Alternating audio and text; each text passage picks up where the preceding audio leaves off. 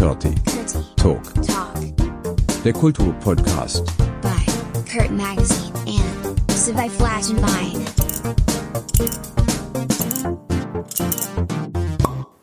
Hallo und herzlich willkommen zu Curti Talk, dem Podcast, ein Format des Kurt Magazins, das euch die Möglichkeit zur offenen Diskussion und Einblicke in die kulturellen Bereiche Nürnbergs bieten soll.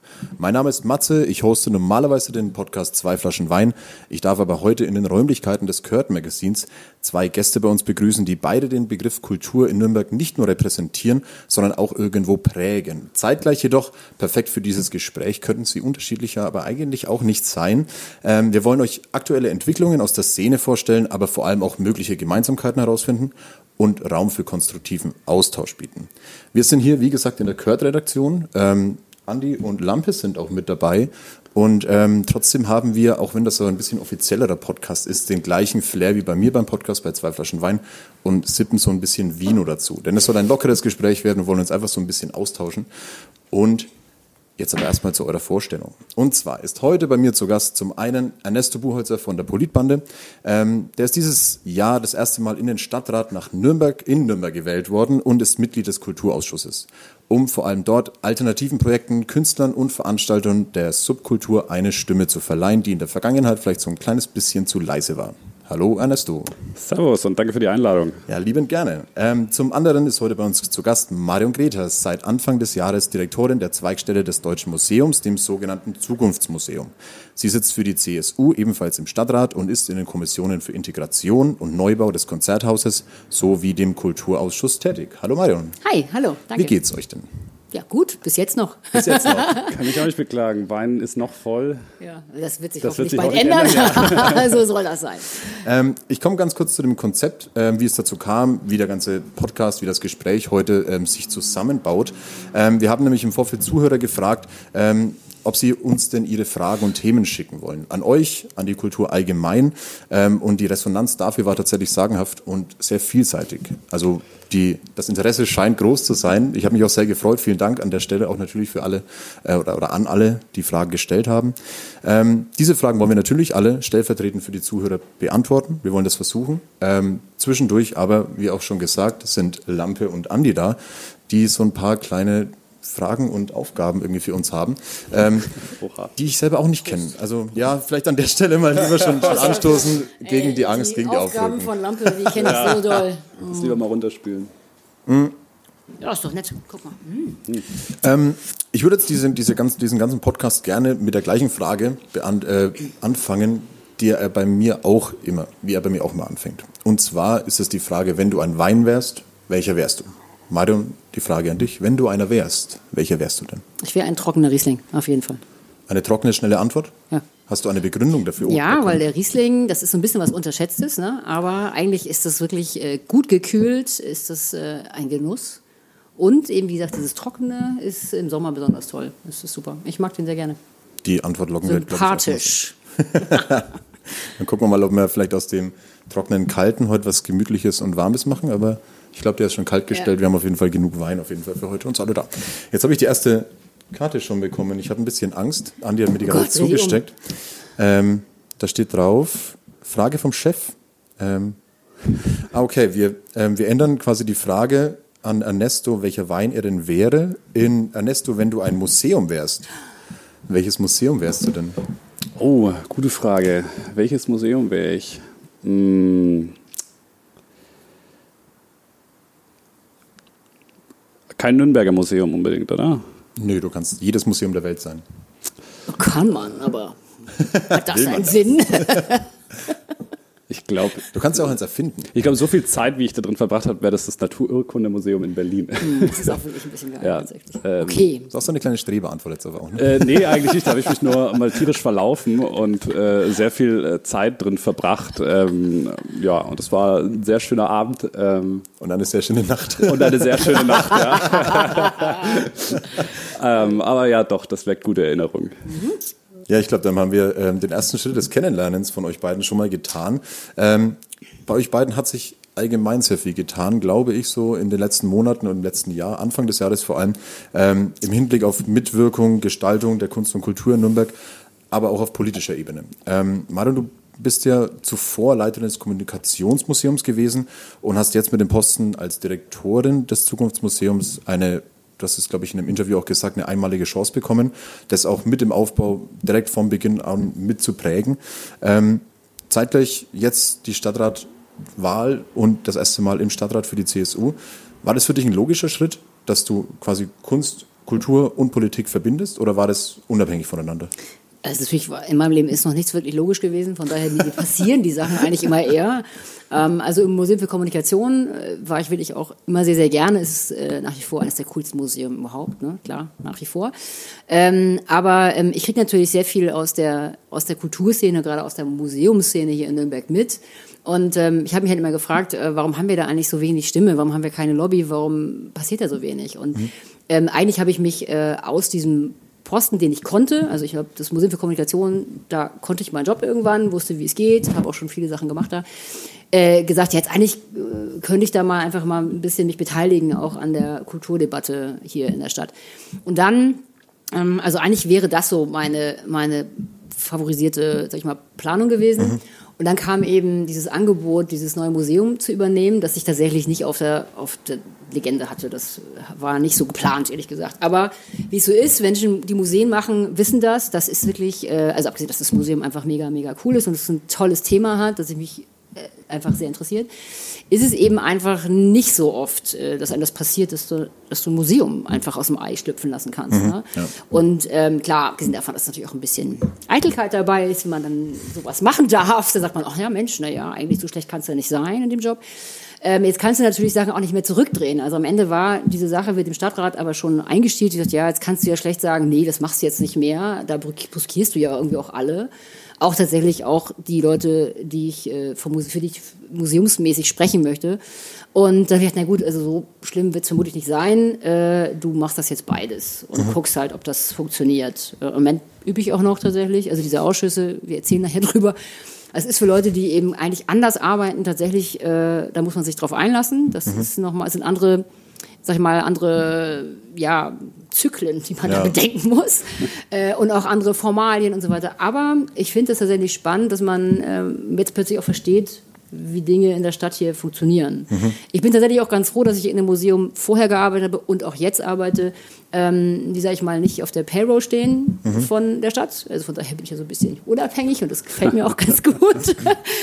Aber äh, am Ende sind wir Teil dieser Stadt und Teil der Kulturszene und Museen umso mehr, die werden immer so ein bisschen vergessen. Und deswegen, das war eigentlich meine einzige, mein einziger Antrieb zu sagen, also irgendwie müssen die Museen auch mal ein bisschen aus dem Schatten kommen.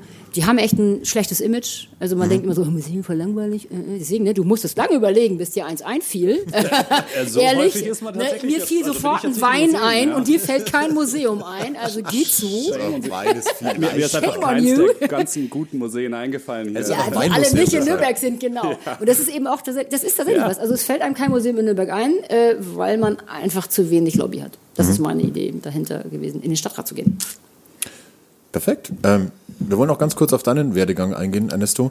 Ähm, du hast die Politbande 2018 ja mitgegründet und bist jetzt als deren Stellvertreter in den Stadtrat gewählt worden. Wir zwei haben ja auch schon mal drüber gequatscht bei mir im Podcast. Irgendwie, wer da Interesse hat, kann das ja nochmal reinhören. Mhm. Ähm, warum war trotzdem der große Schritt notwendig, tatsächlich so ähm, eine eigene Wählergruppe zu gründen mit komplett eigenem Wahlprogramm, anstatt sich eigentlich einer Partei anzuschließen und von da aus dann quasi politisch aktiv zu werden?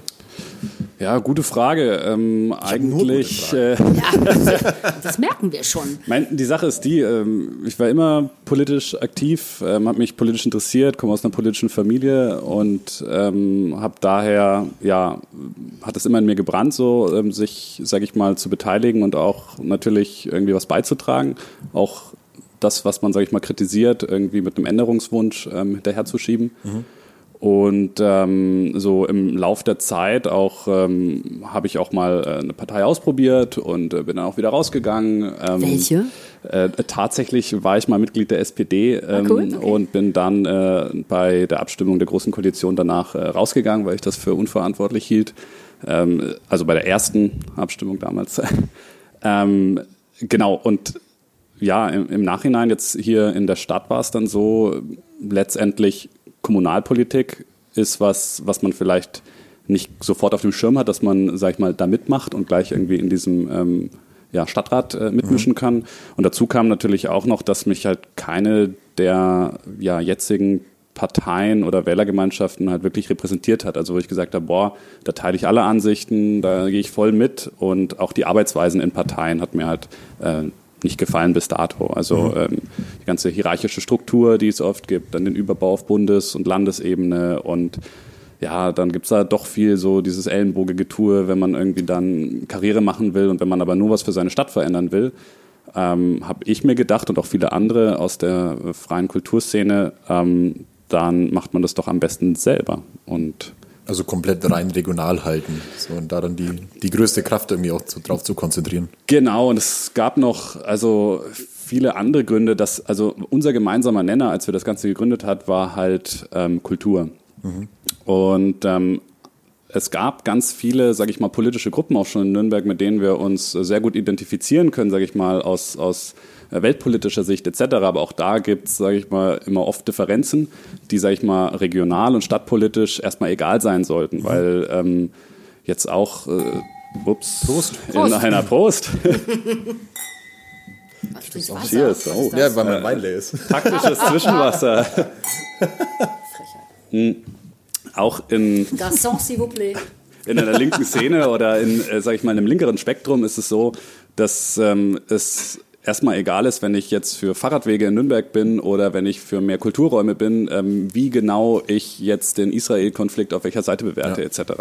Und ich glaube, vielen Leuten ging es so, dass sie Pragmatismus haben wollten, dass sie ähm, Sachen, also sage ich mal, konkrete Forderungen umgesetzt haben wollten und eine Stimme für sich von wirklich Kulturschaffenden ohne, sage ich mal, irgendeinen machtpolitischen Hintergrund dahinter. Und da haben wir uns dann zusammengetan und gesagt, wir gründen.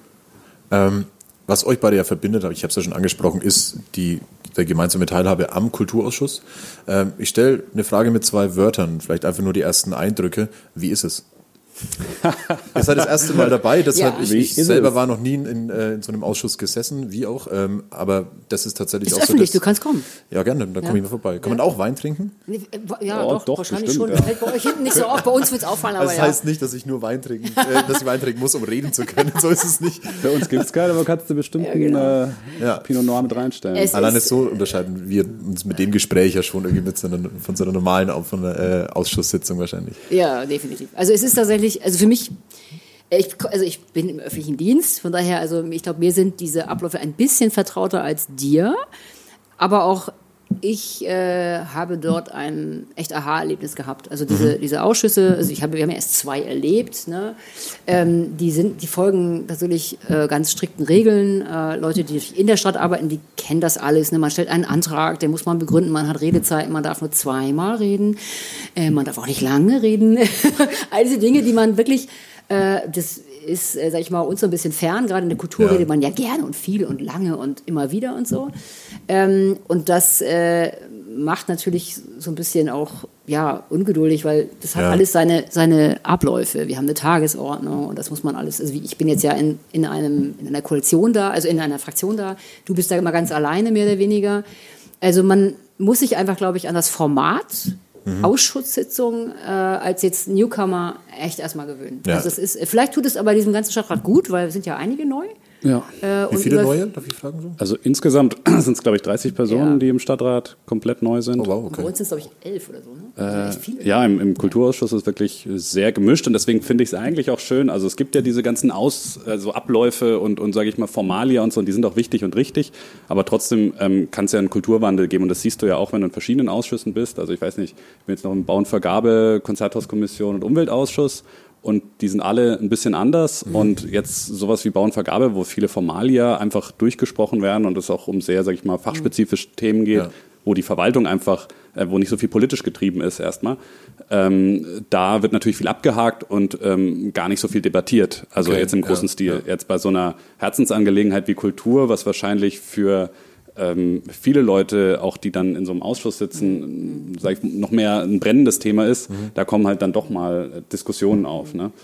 Also was man sagen muss, und das finde ich echt gut, ich meine, ihr seid ja mit dem Thema reingeschossen, äh, mit der, mit der Kulturoase. Das stand nicht, also das war halt nirgendwo auf der Agenda und so weiter und du hast das referiert und eigentlich ist das so ein No-Go. Und man steht nicht auf dieser Agenda und dann äh, findet man eigentlich nicht statt.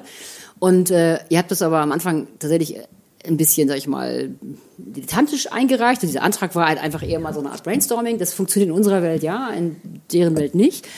ähm, dann mussten wir noch mal kurz auf die Bank und dann äh, habt ihr noch mal nachgebessert und so. Ne? Ja, aber was also ich ganz gut finde, ist ich wirklich, dass alle... Eindruck, aber aber was, was ganz gut ist, äh, ist, dass alle grundsätzlich erstmal dafür sind. Also, dass die grundsätzlich erkennen, und auch selbst die Hardliner, die sagen, na ja, jetzt ne, kann ja nicht jeder Künstler überleben und so, aber die einfach grundsätzlich sagen, wir hören uns das an und wir versuchen, also eine Frau Lehner, die hätte ich mich, ich mich echt gewundert darüber, dass ihr euch so ne, die Finanzierung da und ne, vielleicht kriegt ihr das jetzt irgendwie bezahlt und so. Hat mich gewundert, weil auch ich habe als Museum schon mal Anträge gestellt und äh, die sind nie bis zum Antrag gekommen. Also so, das muss ich sagen, also eigentlich, ich kenne da andere Ausschüsse, da ist man viel, also da ist einfach viel klarer, wer sagt da was und wer blockt auch wen.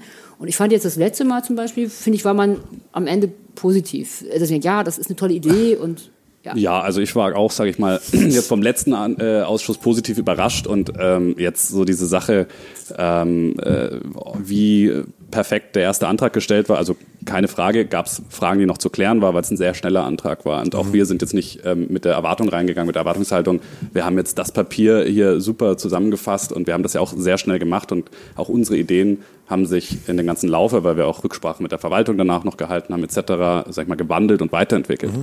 Ähm, was mich also gefreut habe am Anfang im Kulturausschuss, war, sage ich mal, dieser äh, sehr kollegiale Umgang. Also, dass man gesagt hat, okay, wir sind jetzt ähm, auch in den Vorbesprechungen mit den kulturpolitischen SprecherInnen, ähm, war es immer so, dass wir gesagt haben, ja, wir sind letztendlich die, die entweder wie Alex und ich ähm, alleine kämpfen oder ähm, eben in unseren Fraktionen dann eben kämpfen für die Kultur. Ähm, und andererseits manchmal äh, diese, diese Altersweisheit hat mich dann schon auch im, im, im Stadtrat so ein bisschen genervt, wenn dann äh, so Sprüche kamen wie, ah ja, und äh, wir können Ihnen ja gerne Nachhilfe geben und so weiter. Also Oh, wow, okay, äh, da, ja. da, da dachte man sich, so ja, äh, wenn ihr es nötig habt ähm, und, und, und so einen Spruch drücken. Würde ich, weiß nicht, würde ich widersprechen. ja, Also ich finde, wir sind Anfänger. Wir sind, also das ist, Ja. das, das System ist das System. Und ich meine, entweder du, du willst da was machen und dann musst du sagen, okay, äh, ich will den maximalen Erfolg für mein Projekt, also muss ich mich nun mal diesen Formen beugen. Also ich, ich muss, ich lerne das auch echt hart, ne? Aber das, das ist einfach die Form, die sie akzept, die, die können sie verstehen. Das ist das, was sie, äh, was sie akzeptieren können. Das ist ja auch die Alles gar nicht andere dann gar nicht. Nein, also das ist ja die Frage, dass du überhaupt diskutierst. Also du hast da echt äh, einen Siegeszug meiner Meinung nach hingelegt. äh, ja, Sie also- haben Dinge diskutiert, die nicht in der Form waren. Absolut. Also die, die Sache war, Ja. also äh, formal ähm, war es war es natürlich schon so. Wir haben natürlich beim ersten Mal war es ein Eilantrag und es war für uns auch klar, dass der jetzt nicht äh, im vollen äh, Tuten und Posaunen ähm, hier beschlossen wird. Ja, ja, also, Stempel drauf und fertig. Äh, Es gab Genau, aber nichts zu beschließen. Genau, ja, na, es gab schon was zu beschließen. Die, die Sache war, ähm, was wir eigentlich auch damit sagen wollten, ist einen Akzent zu setzen und zu sagen, okay, das muss jetzt passieren, das ist unheimlich dringend, die Kultur ist im Okay. Sterben. Ne? Ähm, wir wir sehen es bei den ganzen, also jetzt auch nachträglich mit Bedarfserhebung und so, die passiert ist, äh, wie viele Clubs und Vereine, sage ich mal, wirklich äh, dem Abgrund geweiht sind finanziell. Und ähm, das war halt für uns natürlich auch ein politischer Warnschuss, wo wir gesagt haben, okay, ähm, jetzt müssen wir handeln und ähm, dann nochmal das Ganze nachzuarbeiten, egal in welcher Form, wenn man jetzt den Antrag zurückzieht, aus taktischer Weise sagt, hm, bevor er abgelehnt wird, oder zu sagen, ja, ähm, wir ähm, äh, ja, reichen ihn oder wir stimmen ihn ab und, und klären es dann nochmal mit der Verwaltung. Und in dem Zuge war es für mich eben so eine Sache, äh, ähm, da so ein bisschen auf, auf unsere äh, Jungspündigkeit oder so hinzuweisen, ähm, äh, so äh, die vielleicht auch so ein bisschen auszunutzen. ja, Also, und, und, und so zu tun, als, halt dann als, als ja. wäre das der einzige Grund, äh, könnte das der einzige Grund sein, dass das jetzt nicht funktioniert hat oder das nicht beschlossen wurde und wir kein politisches Okay, Kalkül ja. haben oder wir keine äh, strategische Agenda und lauter so Sachen. Und ähm, äh, ja, also ich habe da auch im Ausschuss nicht stark darauf reagiert, also weil ich mir habe, so what, Mhm. ähm, wir, wir schaffen das noch. Ähm, aber das spricht für mich manchmal so ein bisschen gegen diese äh, Kollegialität, weil das ja doch ein öffentliches Organ ist, das weiß auch jeder und dann äh, ist am Schluss noch jemand von der Presse drin und schreibt dann irgendwie genau darüber und der Leser äh, konservativ liest, ah ja, die Neulinge, die haben es wieder verkackt und die können nicht mal die Formalien richtig und Ja, so. ja. Und das ist halt, also ich kenne mich auch mit Verwaltungsprozessen aus. Also so ist es nicht. Ich äh, arbeite in der Dann Stadt. wundert es mich. Na, wie gesagt, äh, es, es, geht um Nein, ehrlich, es geht äh. um strategisches und politisches Kalkül und beziehungsweise auch um Warnschüsse zu setzen. Und dafür sind ja auch in öffentlichen Sitzungen äh, letztendlich ähm, sind die da. Also äh, die Öffentlichkeit auch mit reinzuholen und zu sagen, wir müssen das Thema jetzt machen. Und wenn es in der nächsten Sitzung klappt und wir Zeit zum Nacharbeiten haben, ähm, ja, Ja, Aber aber du hast halt ja schon ge- angesprochen auch, ne? genau. Du hast aber gemerkt, dass die, äh, dass man eigentlich, ich meine, abgesehen dass das Geld ja vermutlich erst auch mal bereitgestellt werden muss. Das ist ja eine Frage, ich meine, da sind das, keine Ahnung, 100.000 Euro, die da auf dem Tisch liegen. Aber du hast ja gemerkt, eigentlich wollen, also dieser Rat möchte was beschließen. Also ich habe jetzt gelernt, äh, das System ist so, du hast halt irgendwas, was du, wo du am Ende so einen Beschlusssatz hast und dann steht da, keine Ahnung, wir beschließen das und das und das und das soll die Verwaltung tun und dann müssen sie das tatsächlich tun. Und wenn du dieses System nicht verstanden hast, also das, das, also es wäre, glaube ich, würde viel, viel, viel schneller gegangen. Weil die Bereitschaft dazu war ja eigentlich bei der ersten Sitzung schon da. Also es ist nicht so, dass man da vollkommen sagen so, oh, jetzt kommen die an und jetzt wollen die da irgendwas und total nervig. Ich glaube tatsächlich, wo man so ein bisschen äh, müde geritten wurde, war, dass es einfach zwei Stunden ging, die wir eigentlich mit Brainstorming gebracht haben, die um diesen Antrag ging. Also wie sieht der Antrag aus, was ist da nicht. Und das ist eben, also ich glaube, das, das muss, also ich musste das auch lernen, zu sagen, ähm, wenn du da was willst, ähm, musst du ein neues, du musst dieses Format beherrschen. Ne? Wo, wobei, da muss ich auch widersprechen, weil letztendlich ist mir genau das auch aufgefallen, dass uns diese Formalitäten ähm, irgendwie vorgeworfen wurden. Und da gab es einen zweiten Tagesordnungspunkt, wo es letztendlich äh, ganz rechtsverbindlich um ähm, eine rechtliche Klauselformulierung ging, um die Ausschüttung von 100.000 Euro die, sage ich mal, nicht ganz sauber war, wo auch der einzige Jurist im Raum ähm, gesagt hat, äh, sorry, ähm, Frau Lehner, also so und so kann man das nicht schreiben. Und dann war für mich auch ähm, relativ dilettantisch, ähm, wie dann im Raum herumgefragt wurde, ja, pff, hat jetzt hier noch jemand äh, eine bessere rechtliche Formulierung? Und dann hat jeder so ein bisschen überlegt und sich ähm, Okay, ja, rechtliche ja. Sätze ausgedacht, wo ich mir dachte, ey, hier geht's um eine rechtskräftige Formulierung über 100.000 Euro, wo ganz viele Leute später ähm, letztendlich sich entscheidet, können sie auf diesen Topf zugreifen oder nicht. Und ihr macht es hier gerade auf Zuruf und die Rechtsabteilung hat es nicht geschafft. Und da ist es ja auch nicht, dass wir dann sagen äh, im Ausschuss, ja, aber da äh, sollten sie jetzt noch mal was lernen, sondern denkst du, ja okay, ähm, muss da auch schnell passieren und das ist auch, sage ich mal, der Pragmatismus, den wir jetzt gerade als Politbande da so ein bisschen an den Tag legen, dass wir versuchen, so ein bisschen diesen Grabenkampf und auch so einzelne Sticheleien bei sowas dann wegzulassen und zu sagen, so what? Ähm, Ja, ja. Ich unterbreche euch da mal Ja. ganz kurz. Ich, ich denke, wir sind, wir sind irgendwie alle oder ihr beide vor allem ähm, auf, auf dem gleichen Weg, wenn es darum geht, es ist gar nicht schlecht, irgendwie so in dieses reine Formelle, in diese gute alte deutsche Bürokratie, ähm, hier und da mal so kleine Zwischenakzente zu setzen, ähm, weil sie einfach schwer zu lernen sind. Und ähm, ich ähm, denke auch, es ist so, ähm, was Ernesto meinte, wenn etwas eilt und man sich aber in einer Eile in so einer Situation wie jetzt hat, ich komme auch nochmal auf die Corona-Krise zu sprechen und ich komme auch nochmal auf genau den Antrag wahrscheinlich zu sprechen über Fragen von, von Zuhörern. Ähm, wenn es da um Eile geht, ähm, bin ich der Meinung, ich darf ja meine zum Glück auch sagen, ähm, auch wenn ich kein Stadtrat bin, ähm, Unbedingt. ist es, ist es etwas, wo ich sage, da ist doch dann auch die Aufgabe von einem Kulturausschuss, genau sowas dann Hand in Hand Ja. schnell auf den Weg zu bringen, bevor man denn dann eigentlich sagt, so, das ist fehlerhaft, nächstes Mal. So, das, das geht bei mir nicht ganz in den Kopf rein, ähm, weil ja letztlich natürlich sich dann die eine Partei gegen die andere stellt, also nicht parteimäßig, sondern eben äh, Befürworter und, und Leute, die, die eher dagegen sind, ähm, wo ich mir auch denke, so, was du schon meintest, da ist doch genau der Punkt, wo man als Kulturausschuss eigentlich zusammen dran arbeiten muss, selbst wenn ich etwas dagegen habe. Weil nur wenn etwas fertig ist, kann ich ja auch etwas explizit dagegen haben. Also ja, aber ich verstehe diesen Auftrag, den wir da erteilen. Also wir sind ja gewählt und müssen da sozusagen auch öffentliche Gelder und öffentliche Verantwortung irgendwo auch delegieren.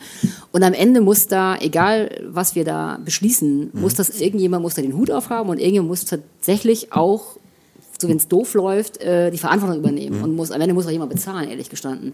Und ähm, dass man da sagt, okay, ich möchte ganz gerne wissen, was willst du machen, wann willst du es machen, wie willst du es machen, was kostet der Spaß und wer will am Ende, wenn dann wieder mal irgendwie die Toilette irgendwie überläuft, wer steht dann da und macht das weg? Ich glaube, das ist schon äh, fair, wenn man das vorher klärt, weil am Ende, wie gesagt, muss da jemand für gerade stehen. Und ich finde, da kann, müssen wir als, als sag ich mal, Kulturausschuss auch, wir müssen ja nach bestem Wissen und Gewissen und dieses Wissen musst du halt haben. Also ich muss ja, Ja. irgendwo meine Hand heben können nach besten, äh, sag ich mal, für wenn so, ja, das kriegen die hin, das schaffen die wunderbar, großartig, sollen 100.000 Euro kriegen und dann ist es auch sicher, weil am Ende muss ich sagen. Ich meine, ich habe auch schon Public Viewing bei mir im Hof gemacht im Museum. Ähm, ganz unbeleckt. Ich habe gedacht, wunderbar, ich mache ein Public Viewing bei mir im Hof. Äh, wunderbar, wir sind übrigens Weltmeister geworden in dem Jahr. Ähm, ich habe einen Hof, ich habe ich hab einen Hof, ich habe äh, großes Kino, ich habe ich hab jemanden, der, der macht eine Bar. Damit ist die Sache erledigt. Und dann kam, ja, Gre- Greta, du musst jetzt äh, in die Stadt, du musst da eine, eine Erlaubnis holen, dann musst du dir so einen Sicherheitsservice holen. Das hat mich unfassbar viel Geld und auch, äh, ich wurde echt gegrillt bei mir im, im Museum. Also die sagen so, warum genau willst du jetzt so ein Pavillon machen? Das ist doch keine Museumsarbeit. Am Ende war es echt eine tolle Sache. Ich hab, möchte es nicht missen. Aber ähm, klar, es ist, äh, da war tatsächlich dann, sind Leute am Baugerüst hochgeklettert. Es sind Leute äh, mit Flaschen aufeinander losgegangen. All die Sachen, die ich nicht bedacht hatte, tatsächlich. Ja. Und ehrlich, ich wäre dafür äh, verantwortlich gewesen. Und ich bin dafür verantwortlich gewesen. Aber deswegen musst du dir eben all diese Sachen vorher absegnen lassen, die vielleicht auch ein bisschen zu unserem Schutz, also Kultur will immer machen und will toll sein und so, das ist Ja. ja auch super. Aber vielleicht sind diese ganzen Spaßbremser-Sachen vielleicht auch, mh, Die ja, kommen ja nicht von irgendwo her. die kommen nicht von ja. irgendwo her. Und am Ende denke ich so, ja, äh, klar, äh, da sollen Tausende von Menschen am Ende auch glücklich weggehen und nicht, Mhm. weiß ich nicht, mit einer Flasche im Hals oder so, ne? Ja. Und nicht am Hals, sondern im Ja, Hals. Ich komme jetzt mal zu der, zu der ersten Frage, die mir geschickt wurde. Ähm, passt auch perfekt zum Kulturausschuss ähm, und eben auf dem zweiten oder erst erstmal dem ersten Thema ähm, Corona-Krise. Ben hat nämlich die Frage gestellt, in welcher Form unterstützt die Stadt in ihrer Gesamtheit der Institutionen, Kulturschaffende und Selbstständige, vor allem während der Corona-Krise? Und ich glaube, jetzt kommt das Interessante. Und was ist hierbei in Zukunft noch geplant? Gute Frage. Wir haben viel gehört von der Frau Lehner. Ja, ich glaube, das, Marion, das fasst eigentlich ganz gut äh, zusammen. Man hat viel gehört, aber die Stadt an sich ähm, hat nicht viel mit dem, also was sie diesen Leuten bieten kann. Das sehe ich auch als Problem unter anderem. Also natürlich weiß ich, ähm, dass staatliche Strukturen und Finanzen auf verschiedenen Ebenen aufgebaut sind und äh, die finanziellen Mittel, die es bräuchte, um, sage ich jetzt mal, ähm, Solo-Selbstständige und, und sage ich mal, die Peripherie äh, der Kunst- und Kulturschaffenden zu retten, ähm, dann müsste auch das Land mit einspringen. Aber wir als Stadt, das Einzige, was wir irgendwie gerade haben, ähm, sind entweder Spendenaufrufe ähm, auf privater Basis, was ja, ist nett, aber es, also ich, ich finde auch gut, dass was gemacht wird und dass was passiert. Ähm, ich finde, dass ähm, sich manchmal ein bisschen zu viel dafür gefeiert wird, für, also oder zu viel auf die Schulter geklopft wird, weil letztendlich, zum Beispiel, wenn wir jetzt auch den Kulturrettungs, also ich sage wirklich Anführungszeichen Rettungsschirm, ne, 100.000 Euro, Schirmchen. äh, ja, für, wo man irgendwie 2.000 Euro rausziehen kann als Person und äh, Subsidiaritätsprinzip. Das heißt, du, wenn du irgendwas anderes beantragt hast, dann hast du keinen Zugriff darauf. Und die Krise ist jetzt schon über vier Monate. Aber also das macht nicht die Stadt. Das ist tatsächlich ja äh, das ist, ne? nein, also dieses äh, Subsidiaritätsprinzip, was wir Also für die- beschlossen für die haben, Kultur- für die ja, 100.000 Euro ist politischer Wille. Also das ist keine rechtlich vorgegebene Klausel oder sowas. Also äh, da könnten wir ganz einfach sagen, wir geben das äh, on top. Und äh, genauso müssten wir uns, sage ich mal, auf landespolitischer Ebene dafür einsetzen, dass genau solche Sachen auch aufgelöst werden. Andererseits muss man natürlich sagen, und das ist wieder auch, äh, sind nicht die Kulturschaffenden die einzigen, die Geld wollen. Ne? Ja. Also ich glaube tatsächlich, Ich also ich kenne zum Beispiel die Schausteller zum Beispiel, die Schausteller, die wirklich auch, also die haben jetzt so die ganzen großen, äh, was ich was, die, das, die ganzen Feste, die da, die ganzen Kerbas und so weiter, die sind genauso gekniffen und also am Ende ist immer, es sind kommen halt alle, die ja am Ende wirklich auch ganz zu Recht sagen, wir sind hier gerade die Gekniffenen. Wir, wir haben hier gerade wirklich Land unter, wir, uns steht das Wasser bis zum Hals. Ähm, und irgendwie ist das Geld endlich. Äh, man muss das alles irgendwie verteilen. Und ich habe so einen Eindruck, es liegt auch ein bisschen an der Lobby, äh, wie, Absolut. Wie, sag ich mal, wie, wie am Ende auch tatsächlich, ja, was für Fürsprecher du hast.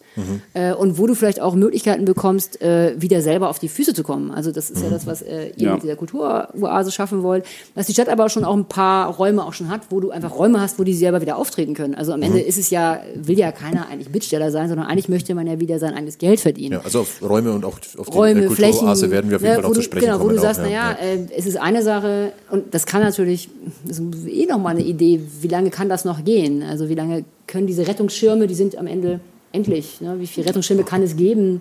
Äh, das muss irgendwie wieder eine neue Normalität geben.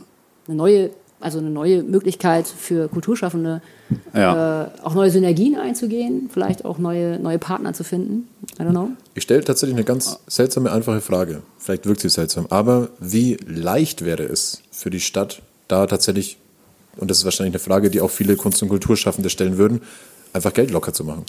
Ähm, ich glaube, leicht ist es, ist es Leicht nicht. nicht, aber- nee. Leicht. Also, Also, die, die Viele Sachen, stellen sich bestimmt auch so einen ganz schwierigen Nein, äh, nein. Prozess dahinter vor Ja. oder die, Ich glaube, es ist viel gebundenes Geld, weil so eine Stadt kostet einfach, einfach täglich Geld. Mhm. Also egal, das sehen wir alles nicht. Du willst eine Müllabfuhr haben, du willst alles haben, was eine Stadt einfach so ausmacht und das kostet einfach, das bindet ja weite Teil des Haushalts, bindet einfach die tägliche Routinearbeit, sag ich mal böse. Ne? Und da gibt es halt so ein bisschen freie Spitzen. Ja, nichtsdestotrotz muss man sagen, dass es halt, ähm, sag ich mal, auch immer eine, eine Fokusgeschichte ist, wo gibt man wie Geld aus und die Frage auch, äh, wie schnell ist eine Stadt und wie gut ist eine Stadt in ihren ganzen Prozessen organisiert, dass sie, sage ich mal, schnell genug reagieren kann. Also das eine ist Geld locker zu machen, das andere ist schnell genug Maßnahmen in, in Gang zu setzen. Also das Geld locker wäre. Genau, das Geld locker wäre, wenn ich irgendwie eine wirklich sehr hierarchische Struktur habe, wo aus jedem Silobaum einmal die Hierarchie, Hierarchiestruktur hoch und runter, hoch und runter für jede Entscheidung, dann ist alles sehr langsam und träge und ähm, das läuft in anderen Städten tatsächlich auch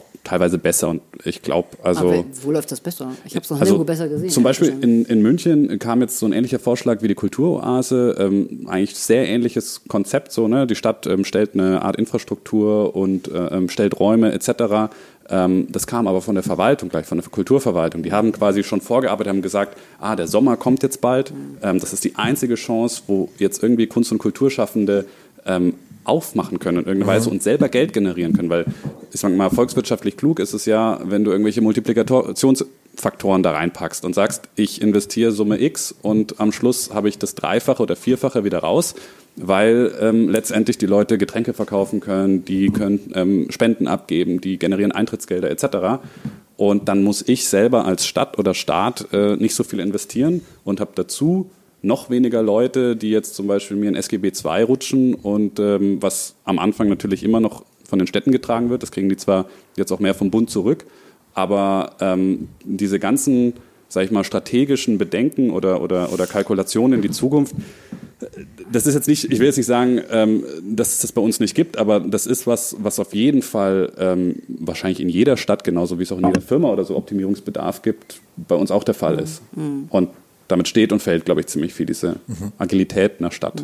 Aber ich glaube, der kurze Dienstweg, den du da bei der letzten äh, Stadtratssitzung ja angedeutet hast, ich meine, das ist tatsächlich ein Wagnis für die Stadt. Also du musst ja Absolut. jetzt auch Gelder umschaufeln. Also jetzt haben wir ein bisschen was frei, weil eben diese ganzen Festivals nicht stattfinden. Daraus macht die Stadt natürlich auch was Eigenes. Es ist Also Badentreffen, Badentreffen, also das sind ja äh, Gelder, die da äh, ja, irgendwo ja. im Haushalt eingestellt sind. so. Da macht man aber auch schon was Eigenes. Also klar, man, man will ja auch tatsächlich auch was Eigenes vielleicht dann da an die Stelle setzen. Könnte man auch anders machen, aber klar, die Stadt hat natürlich auch das Recht zu sagen, wir haben dann ja auch Künstler, die, wir, die, die auch bei, der, bei denen irgendwo auf der Payroll stehen. Ähm, nichtsdestotrotz ist ja alles, was du umschaufelst, du musst es ja irgendjemand wegnehmen. Am Ende ist es immer ein, du nimmst es jemandem, der damit auch rechnet, weg. Und es ist die Frage, ob das irgendwie linke Tasche, rechte Tasche ist. Dadurch steige ich diesen, äh, diesen, diesen Stadt, das Stadtsystem noch nicht ganz, aber am Ende ist es eine, ist es eine 500.000 Einwohnerstadt, die eben überall ähm, gucken muss, dass alle irgendwo versorgt sind. Ne? Und das ist eben, ich glaube, dieser kurze Dienstweg ist natürlich in einer kleineren Gemeinde oder in einer reicheren Gemeinde. Ich meine, am Ende, wenn mehr Geld da ist, kannst du natürlich auch leichter was umschaufeln. Ich glaube, München ist so eine Stadt, die vielleicht ein bisschen mehr Kulturetat hat. Äh, wie auch immer, aber das ist, also ich verstehe schon, auch wenn ich es mir anders wünschen würde, ähm, dass das ähm, einfach, sag ich mal, schwer machbar ist. Also weil man tatsächlich immer irgendwo ja auch dafür gerade steht. Es ist halt nicht das Geld von irgendeiner Privatperson, sondern es ist halt öffentliches Geld. Und Absolut. Dann muss da jemand sagen, okay, ja, ich habe das deswegen da und den hingeschaufelt, weil da brauche ich es vielleicht nicht so dringend. Wer entscheidet, dass es da nicht so dringend gebraucht wird? Ja. Ja. Aber Gibt deshalb es wieder irgendeinen Ausschuss, der das leider blockiert? Aber deshalb stelle ich die Frage, ist Ja. so simpel. Ne? Also Nee, das es ja, ist- war auch der, es, ist echt, es ist nicht so einfach. Also, Ja. es ist Einfach ist es auf keinen geworden, Fall. Dass das Ähm, so einfach geht. Ja. Und ich setze es nicht nur auf kurzen Dienstweg, sondern auch so Sachen wie, sage ich mal, eine ordentliche Prozessorganisation in der Stadt oder so. Ne? Also Sachen auch, äh, im, die Städte, glaube ich, verschlafen ganz viel auch, was, was Digitalisierung etc.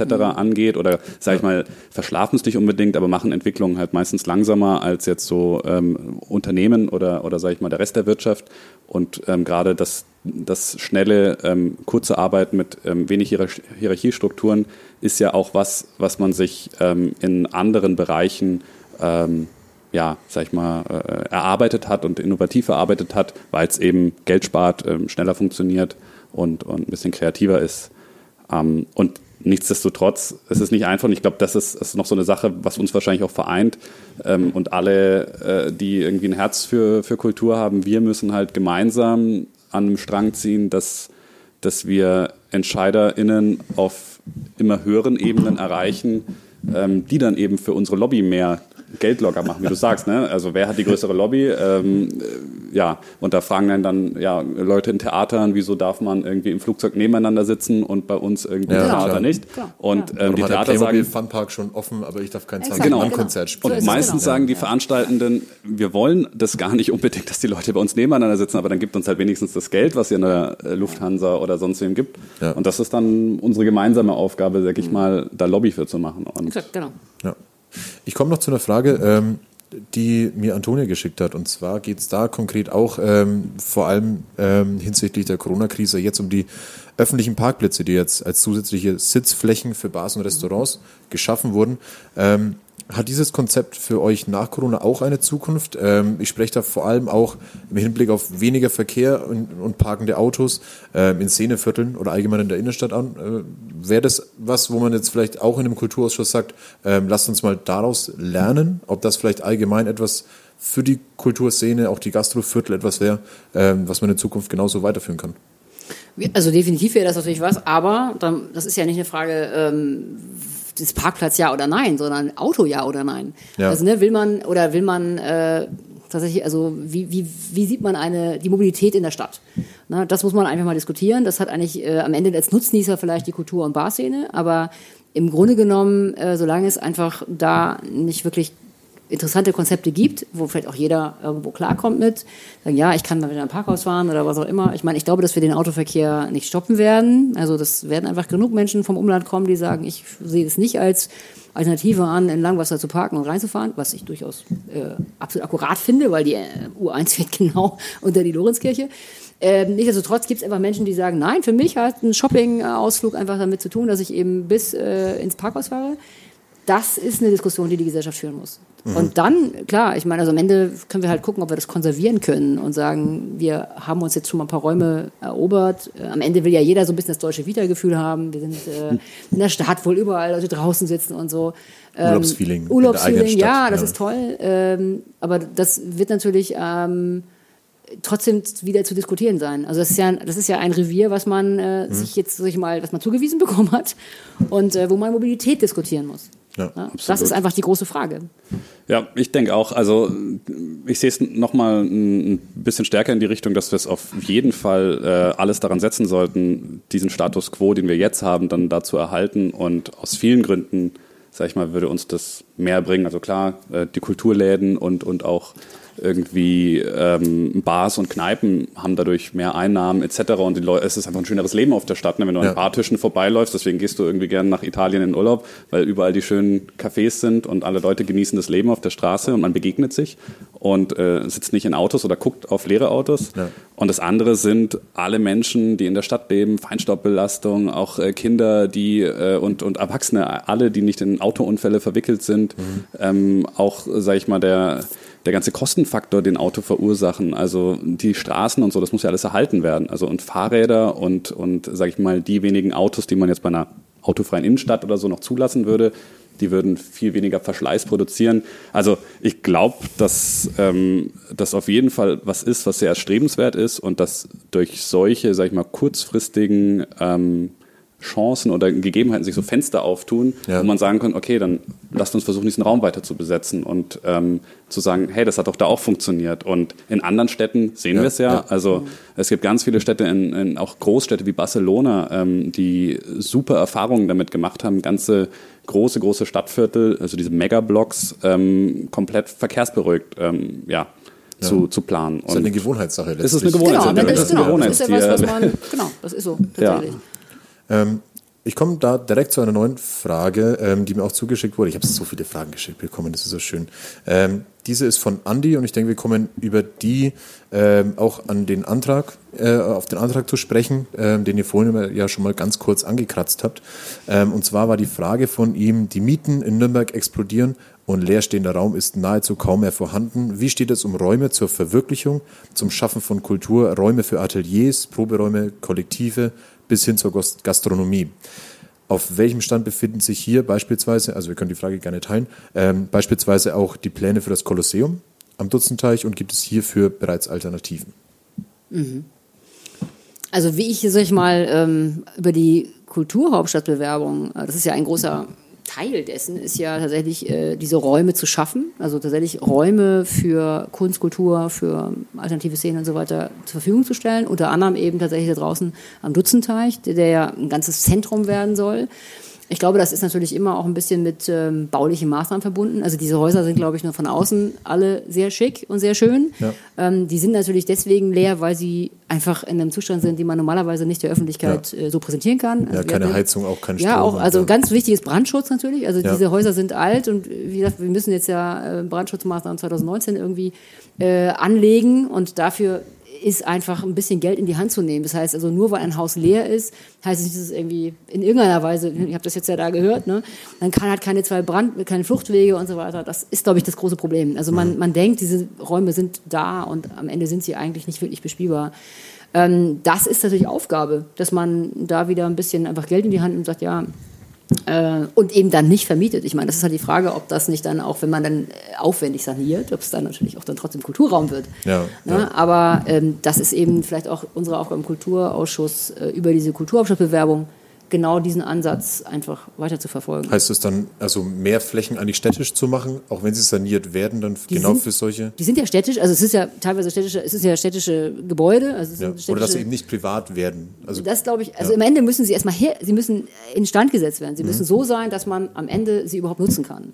Ja, Also ich kann es nur aus eigener Erfahrung, ich habe jetzt ein Museum da gehabt, äh, einen tollen Dachboden. Ich denke, naja, der Dachboden ist der Dachboden, da wohnen wir, da sind wir, haben wir unsere Büros.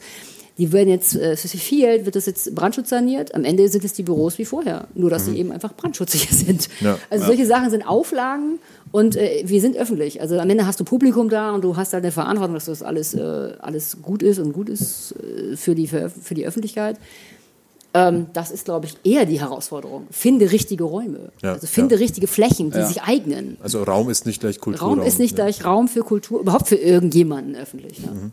Und ich glaube, auch ein großes Problem ist, also die, die Raumlage gerade ist eh prekär. Also wie wir alle wissen, jetzt AEG, da wird geschlossen, da werden ganz viele Leute rausgehen, dann wird darauf verwiesen, ja, irgendwie gibt es bald mal ähm, die Kongresshalle, die neu umgebaut wird, aber diese Zeit dazwischen, die Überbrückung, ähm, da wird gerade nicht so wirklich drüber nachgedacht. Glaube ich in weniger als zwei Jahren auch so, ne? wo die, wo die Kunstschaffenden Äh, da schauen genau. müssen. Und ich meine, letztendlich die ganzen Leute, die werden gehen, die werden nach Leipzig gehen, die werden nach Dresden gehen und werden sagen, ich mache jetzt hier nicht zwei Jahre Pause und ähm, danach ja. schaue ich mal, ob ich ein neues Atelier bekomme. Also das, das ist das eine, was man, glaube ich, bei sowas immer mitdenken muss. Ähm, Aber hast du Angst, dass da eine Szene stirbt? auf jeden Fall. Aber meinst du Absolut. nicht, dass so eine Szene sich immer wieder neu gebiert? Nee. Also es gibt Du meinst, weg ist weg und nie wieder?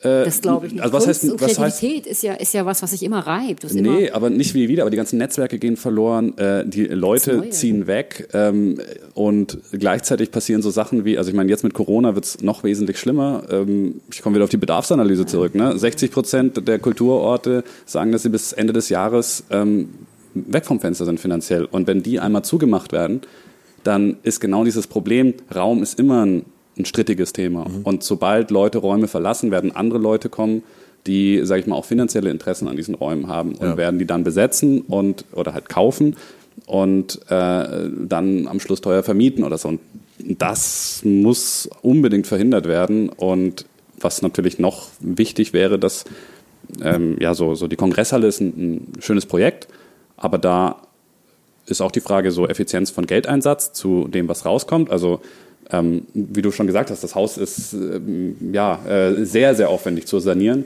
und es wird ein Prestigeprojekt und ja, das ist auch wichtig, ne? Geschichte, was dahinter steckt und so weiter. Ähm, aber ja, jeder Euro, den man da investiert, äh, wie viel kriegt man da raus, wie viel Kosten-Nutzen-Faktor Quadratmeter am halt, Schluss ja, ne, ja. für wirklich Ateliers etc. Und dann macht man es dann wirklich für die Kunst- und Kulturszene oder weil man ein Denkmal erhalten will, ähm, was natürlich auch was eine- egal ist, Win-Win. Am Genau, eine, Win-Win. wichtige Aufgabe der Stadt, Ja, aber ähm, es, diese ganzen Euros, die da fließen, die fließen ja jetzt nicht nur für Nein. äh, Kulturschaffende. Und Aber das muss ja auch nicht so klar getrennt sein. Das kann ja, äh, am Ende ist es eine Win-Win-Situation, es wird ein Raum geschaffen und am Ende profitieren viele davon. Ja gut, aber ich denke, es ist dabei vielleicht auch eine Frage der Zeit. Also selbst wenn ähm, ein denkmalgeschütztes Haus saniert wird, aber es dauert vier Jahre, können Ja, es genau ja. die Zeit sein, wo einfach die Räume nicht mehr existieren und dann eben Künstler aus Nürnberg wegziehen. Also ich glaube, da ist so ein bisschen die Gefahr mit eben solchen Sanierungs-, also mehr sanierungsbedürftigen Häusern, ähm, als vielleicht etwas, wo man sagt, irgendwie, fängt man klein, aber an mehreren Stellen an Ja. ähm, und kriegt es vielleicht auch dann auch eher oder schneller irgendwo äh, mit Anträgen durch. Vielleicht auch mal aber, innenstadtnah. aber es ist eben kein, kein Stillstand da. Also es ist eben auch vielleicht einfach so ein ich- Gefühl für die Ich Künstlerszene, finde, dass da was Nürnberg passiert. ist keine Stadt, die Stillstand hat. Also ich meine, klar, es gibt halt Räume, die jetzt geschlossen werden oder die einfach nicht mehr sind. Aber ich finde, die Szene hat eine große, sag ich mal, Wirkkraft. Also man, man, es, ist, es steht nicht still. Es ist nicht so sagen, oh, jetzt sind ja alle traurig und hauen jetzt ab aus Nürnberg, sondern es ist ja eine Reibung Noch da. nicht. Nein, das passiert auch, glaube ich, nicht. Ich glaube, dass die Nürnberger schon, also dass die Künstler in Nürnberg schon auch einen Standort, sag ich mal, mögen, also Nürnberg, glaube ich, auch als, als Kulturraum wollen. Und ich meine, bevor die jetzt, bevor man wirklich geht, es gibt ja noch auch Alternativen, ich glaube, so einfach. Ich Ja, will es nicht so negativ sehen. Ich, will das wäre nicht- das- ja. ich bin ja immer ein Freund, der das äh, Glas lieber halb voll als halb leer sieht. Und ich glaube, das ist. Ja, aber niedrigschwellige Alternativen. Ähm, du hast gerade gemeint, Szene wird irgendwo, Kunstszene allgemein wird immer eine Alternative finden. Ähm, ist es aber nicht irgendwo hinsichtlich vor allem bei der Bewerbung äh, für Nürnberg 2025 Aufgabe der Stadt ist, denen möglichst leicht und nicht irgendwie schwer zu machen, wenn man solche Räume erst wieder finden muss? Also ist jetzt mein, mein Gedanke dazu. Ich meine, Sie haben doch letztlich das gleiche Anrecht wie jede Einrichtung auch, irgendwie nicht im mehreren Jahresrhythmus jedes Mal nach alternativen neuen Netzwerken und neuen ja, Be Bekanntschaften letztlich zu klar. suchen. Ne? Aber weißt du, ich stelle mir jetzt, ja, das ist richtig. Aber jetzt äh, stelle ich mir mal vor, die Räume sind besetzt mit Künstlern. Was mache ich jetzt als neuer Künstler? Da bin ich schon, bin ich schon gekniffen. Also am Ende ist äh, unterlegt, also jetzt mal bös gesagt, am Ende wächst unsere Community an Künstlern. Hast du da eine Idee?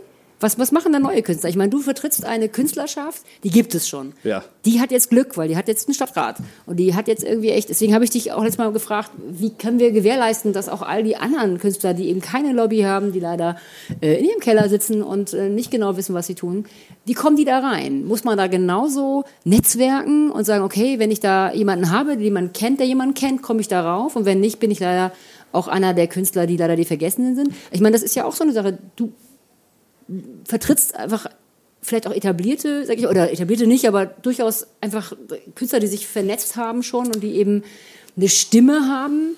Äh, wenn ich jetzt als Künstler, der nicht organisiert ist, wo komme ich da rein? Hm, Ich verstehe deinen Gedanken, aber ich glaube, das äh, unterscheidet uns so ein bisschen von unserer Organisationsstruktur. Also wir funktionieren genauso, wie auch alle offenen Kollektive etc. funktionieren. Und bei denen ist es ja auch so, also wenn ich jetzt bei uns ins Brückenfestival denke oder so, wir leben nicht von einem Stamm, den wir möglichst lang behalten, die eine krasse Expertise haben und ähm, die wir da so lang halten wollen, ja, Jetzt ist Festival was Temporäres. Bis die- also Künstler braucht ja was, was, genau, was bis, bis die Langfristiges. weg sind. Und genauso ist es bei uns in der Politbande auch. Also, ähm, dass wir einen sehr partizipativen, offenen Ansatz haben, wo jeder immer hinkommen kann. Also letztendlich wir bleiben die Lobby für alle KünstlerInnen und Kulturschaffenden, die sich in irgendeiner Weise an uns wenden wollen. Und ich meine, in Nürnberg bekommt man ja von uns mit, ähm, Gott sei Dank, über verschiedenste Medien, auch über andere oder unsere eigene Social-Media-Arbeit etc.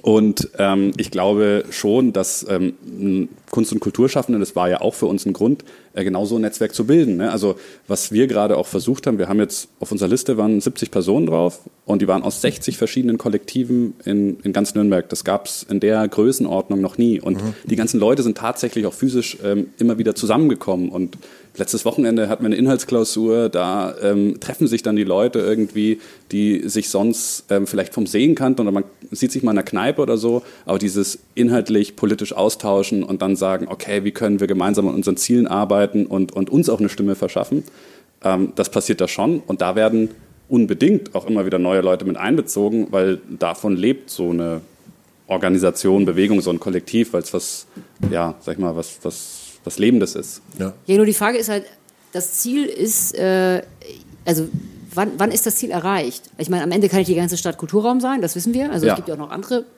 Gruppen, die irgendwo ein bisschen Platz brauchen.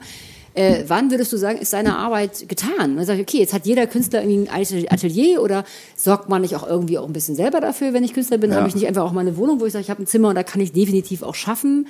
Also wie, wie, ähm, wie definierst du einfach auch am Ende den Erfolg so einer Kampagne oder so einer, so einer, so eines politischen Willens? Ja, also ich würde sagen, ähm, bei uns ist es, wir, wir, also die Frage könnte man jetzt eine Automobillobby auch stellen, so ähm, wann ist zu Ende, ne? wann habt ihr das x-te Auto verkauft? Das ist die eine Sache. Die andere Sache ist, ähm, für uns ist es so, äh, der Prozess ist nie zu Ende. Das ist ein fortlaufender Prozess, den es immer geben muss. Das ist ein gesellschaftlicher Umwälzungsprozess, der auch sehr viel mit äh, Reflexion zu tun hat, mit Reflexion äh, einer Gesellschaft, mit ähm, Normen, mit dem, was gerade besteht.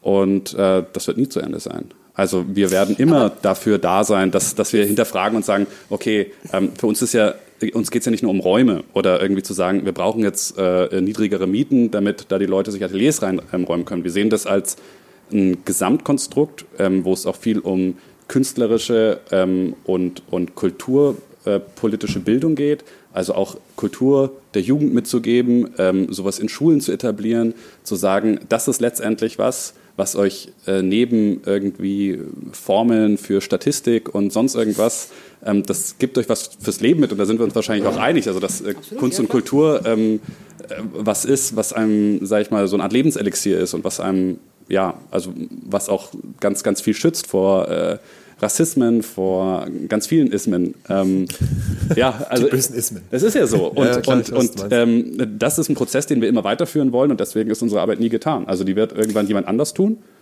weil wir dann eine andere Generation sind. Aber das wird weitergehen. Aber ähm, nochmal, es gibt halt eine Sache, äh, die fordert man von der Stadt, zu sagen, äh, wir möchten gerne irgendwie euren, euren Support. Ne? Jetzt ist Kunst und Kultur irgendwo auch, also ich sehe Kunst auch immer als ein, ein Reibungselement. Also am Ende muss sich Absolut. Kunst auch reiben. Also am Ende musst du vielleicht auch all diese, in all diesen Missständen sein, um, um einen kreativen Prozess irgendwo, also wenn ich jetzt in Berlin, ne, ich, da wo ich gewohnt habe, ähm, da hat man sich tatsächlich auch Räume genommen, klar, auch tatsächlich gegen, sage ich mal, alle Widerstände und daraus entsteht dann was sehr Kreatives. Ich denke, mal, wenn, wenn, also es muss sicher definitiv Räume geben, die sind äh, da und sind auch günstig und so weiter, aber wenn wir immer nur dann, sage ich mal, Kunst schaffen können, wenn das alles, sage ich mal, äh, maximal behütet ist, jetzt mal bös gesagt, ähm, ist ja die Frage, ob das tatsächlich auch ein bisschen, ja, ein bisschen zahm wird. Also ich meine nicht, dass ich jetzt sagen würde, okay, ein Künstler muss irgendwie ganz so leiden und so weiter, aber ich finde, ähm, es ist immer so ein bisschen, sag ich mal, einfach zu sagen, naja, die hauen alle ab, wenn sie nicht die, den besten Support kriegen. Also das ist ja die Frage, wie, ja, sag aber mal, wie kenn- viel, wie viel ist, wie viel ist holen, wie viel ist nehmen? Mm, Aber ich kenne keine einzige Stadt, ich glaube weltweit, die ähm, so aufgestellt ist, dass es halt diese Reibungsflächen nicht mehr gibt. Also äh, die wird es immer geben und diese Kunst wird auch neu entstehen. Und klar, also es, äh, da, da schwingen auch Sachen mit. Also ich meine, ein, ein klassischer Prozess, der auch viel aus dem Kreativraum dann irgendwann entsteht, wo, sage ich mal, äh, ähm, auch irgendwann Geld dahinter ist und, und, und sage ich mal, viel Struktur. Äh, da kommt Gentrifizierung teilweise mit ne? und äh, sieht man auch in, in bestimmten Stadtvierteln. Ähm, das sind aber alles Sachen, die nicht sein müssen. Also was zum Beispiel sehr erfolgsversprechend ist, ähm, dass es diese Reibung weiterhin geben kann, sind selbstverwaltete Räume. Also Räume, wo jetzt nicht eine Stadt vorgibt, ähm, sehr clean sagt, hier habt ihr Räume, da seid ihr auch irgendwie ein bisschen abhängig von, weil wir euch das geben und ähm, äh, hier ne, gibt's irgendwie, am besten noch ist die Verwaltung komplett von uns, sondern letztendlich selbstverwaltete Strukturen, wo es natürlich über Trägermittel oder irgendwie bestimmte Konstruktionen Finanzen von der Stadt gibt oder Zuschüsse in irgendeiner Art und Weise, so die, die Grundbasis, aber alles, was da passiert, könnten eigene Betriebe sein. Ja, das ist aber das, was, was wir im, im, im Ausschuss tatsächlich jetzt gerade da euch sozusagen äh, äh, untergeschoben haben, zu sagen, also gründet einfach einen eigenen Verein. Da habt ihr die Selbstverwaltung, ihr habt eben ein eigenes Organ, weil wenn ihr städtisch seid, ich meine, dann ist einem auch tatsächlich dieser Spielraum ja nicht mehr gegeben. Also am Ende muss es ein Zuschuss sein und nicht ein finanziertes. Genau, ich meine, Weil sonst wird es einfach, ähm, ich glaube, sonst ist es eben ein, ein Auftrag der Stadt. Und das ist ein Unterschied. Diesen, diese Forderung nach, nach selbstverwalteten Räumen, die gibt's ja auch schon sehr, sehr lange Genau, aus, aus, ja. aus der Szene. Ich, meine, ich glaube, seit das Kommen auch gestorben ist, wie es äh, ja, damals existiert hat, ähm, haben sich viele nicht sehnlicher gewünscht, als, als wieder solche Räume zu erfahren. Und ähm, ja, also natürlich, also diese, diese Form der Selbstorganisation, die brauchen wir. Ich glaube, wir sind uns da auch alle so ein bisschen einig. Äh, wir haben jetzt auch ganz viel über, über Zukunft und wenn es denn mal so wäre. Oh Gott, ich muss eine Frage ziehen. Darf ich, muss ich eine ziehen? Aber zwischendrin. Wie sau viel Arbeit du da machst, dass du so viele Kärtchen schreibst und dann dafür nur Ja, ein vielleicht sind ja auch alle leer. Steht auf der was drauf, die ich Ja, jetzt Schwarzer habe. Peter. Also ich habe jetzt wieder eine, eine Frage bekommen, für die, die es nicht sehen, äh, nur hören. Ähm, oh, das ist eine schöne Zwischenfrage. Wir gehen mal kurz von der Politik ein bisschen weg ähm, und ähm, stellen die Frage, welches Buch möchtest du deinem, deiner Gesprächspartnerin empfehlen? Fange ich an? Oder ist egal? Ich würde, äh, keine Ahnung, Moby Dick. Moby Dick. Moby Jagd nach dem ich. weißen Wal. Captain Ahab an Bord. Was wähle ich denn? Ich muss kurz fragen, hast du den symbolischen weißen Wal, den du jagst, aber hoffentlich Ich- bald ich- fängst? äh, Also ich tatsächlich, mein weißer Wahl wäre, dass die äh, Kultur, also ich, wir sind da glaube ich gar nicht so weit weg, ich meine ich aus einer Institution heraus, Museum, dass sie einfach einen selbstverständlicheren Stellenwert hat. Das wäre für mich äh, der weiße Wal. Und äh, den gilt es am Ende auch zu fangen. Am Ende ist es natürlich auch ein bisschen Mythos, weil klar, Kultur ist immer ein Kann und kein Muss. aber es ist schöner Mythos. ja, genau. Bei mir ist es eher so eine Delfinherde. Auch weiß. Die Albinos. ähm, ein gutes Buch, ähm, wa- was mich unheimlich äh, geprägt hat oder, oder, oder lange äh, auch beschäftigt hat, war ein Buch von William McAskill, das heißt Doing Good Better, also Gutes besser tun. Ähm, ja, ist ein sehr schönes äh, Buch über effektiven Altruismus, wo es darum Viel zu mir, interessant. Nein, das, äh, das, das empfehle ich jedem, sage ich mal. Also das äh, habe ich. äh, Ich bin froh, dass ich überhaupt selber darüber gestolpert Ja. bin, weil das, sage ich mal, eine Forschungsrichtung ist. Ähm, äh, da geht es letztendlich darum, effizient oder mit einem Effizienzgedanken mal an, an sage ich mal, Gutes tun heranzugehen, was ähm, oft, weil es ein emotionales Thema ist, äh, ja nicht getan wird. Also Beispiele sind ähm, jemand, der äh, sein, sein Geld mit Literatur gemacht hat und ähm, einen Literaturnobelpreis irgendwann mal gewonnen hat. Der oder diejenige ähm, will dann im Anschluss was Gutes tun und ähm, spendet Bücher irgendwie in ein armes Land ähm, und ähm, merkt aber nicht, dass letztendlich diese Bücher, die kosten ganz, ganz viel Geld. Ähm, Keiner kann und ja, keiner kann lesen, weil niemand in der Schule ist. Und wieso ist niemand in der Schule? Weil alle Krankheiten haben, weil sie Wurmkrankheiten haben. Ja. Und wesentlich billiger könnte man für dieses ganze Geld Entwurmungskuren kaufen und äh, damit Leuten wirklich, sage ich mal, auch wissenschaftlich bewiesen mit sehr, sehr hochwertigen Studien. Ähm, Du bist schon echt ein Gutmensch, ne? Verdammte Ja. Axel. Ich sitze hier und bin so wenig Gutmensch. Ich verjag den weißen Wal und du hier so, ja, äh, Wurmkur, tralala, hopsasa. Mhm, ich verstehe schon. Bist du so aufgewachsen, verdammte Axel? ich bin, äh, also, äh, Ja. ich meine, das, das ist jetzt auch die Sache, das ist mein Studienhintergrund. Ich bin studierter Entwicklungsökonom. Oder? Ist also, so, oder? Denkst du jetzt auch gerade? Nein, ich, ich habe auf jeden Fall nicht den Eindruck, dass du dich als äh, Schlechtmensch darstellst. Also Nein, ich glaube, Gutmenschen Gottes sind wir alle. nein, Alleine schon, dass wir hier sitzen und Alleine, genau dass man was jagt und erschießt. Oh Gott, so. ja, ich doch auch, die Würmer. Ja, die Würmer, ja, die Würmer. Denkt will doch hier jetzt mal endlich jemand an die Würmer. Meinst du, wenn du so einen Wal erlegst, dann bist du tot, äh, politisch. Aber hast danach sehr lang zu essen. Ja, hast du, aber wenn, effektiv. wenn du auf Tran stehst, ja. Ja. Ah, okay. Und ganz viel Walfett. Und Ja, super, Fett ist gutes Thema. Ähm, ja, vielen Dank für diese Zwischenfrage Ja, auf jeden Fall. Ja, sehr gut. Ähm, dann steigen wir doch mal direkt wieder in ein Thema ein, das wir auch schon mindestens 18 18.000 Mal angesprochen haben, und zwar Nürnberg 2025. Ähm, ich habe, oh, da gehen die Augen nach oben und ein kurzer seufzender Ton. Ähm, ich würde da einfach gern mal kurz auf das Thema zu sprechen kommen, unter dem ja diese, diese ähm, Kulturhauptstadtbewerbung steht, und das ist Past Forward. Ähm, Hans-Joachim Wagner, der Leiter des, des äh, Bewerbungsbüros, ähm, der hat auf der Kultusministerkonferenz gesagt, wie können wir die Zukunft gestalten und uns zu eigen machen, wenn wir in gewisser Weise in der Vergangenheit leben. Ähm, was ist euer Eindruck bisher von der Bewerbung? Haben wir immer noch die Aufgabe, uns mit einer Vergangenheit in Nürnberg zu beschäftigen und sie eben über so ein Thema in die Zukunft zu leiten? Über den Kulturaspekt? Also Kultur kann das, das ist das Gute daran. Und ich glaube, dass Nürnberg tatsächlich, also das deckt der Stadt keiner ab, äh, hat eben bestimmte Themen, die sind mit dieser Stadt auch verknüpft. Absolut. Ne? Es ist einfach so und ich finde das auch tatsächlich, äh, je mehr junge Leute davon nicht mehr wissen, umso wichtiger ist, dass man es irgendwie neu verpackt und ähm, definitiv immer wieder auch wach hält. Das ist äh, schon auch Aufgabe. Äh, was ich an diesem Claim gut finde, ist eben das Forward. Ähm, weil ich, als ich hier nach Nürnberg gezogen bin, tatsächlich äh, immer in der Kulturszene, also in der etablierten Kulturszene, so ein bisschen ein verhaftet sein, ein, ein Angst davor haben, das zu verlassen. Also am Ende ist es ja nicht schlimm, wenn man jetzt nicht überall sag ich mal, diese Themen anspricht oder nicht, nicht je, bei jedem Thema sagt, okay, wir müssen aber noch ein bisschen den Nationalsozialismus mitdenken.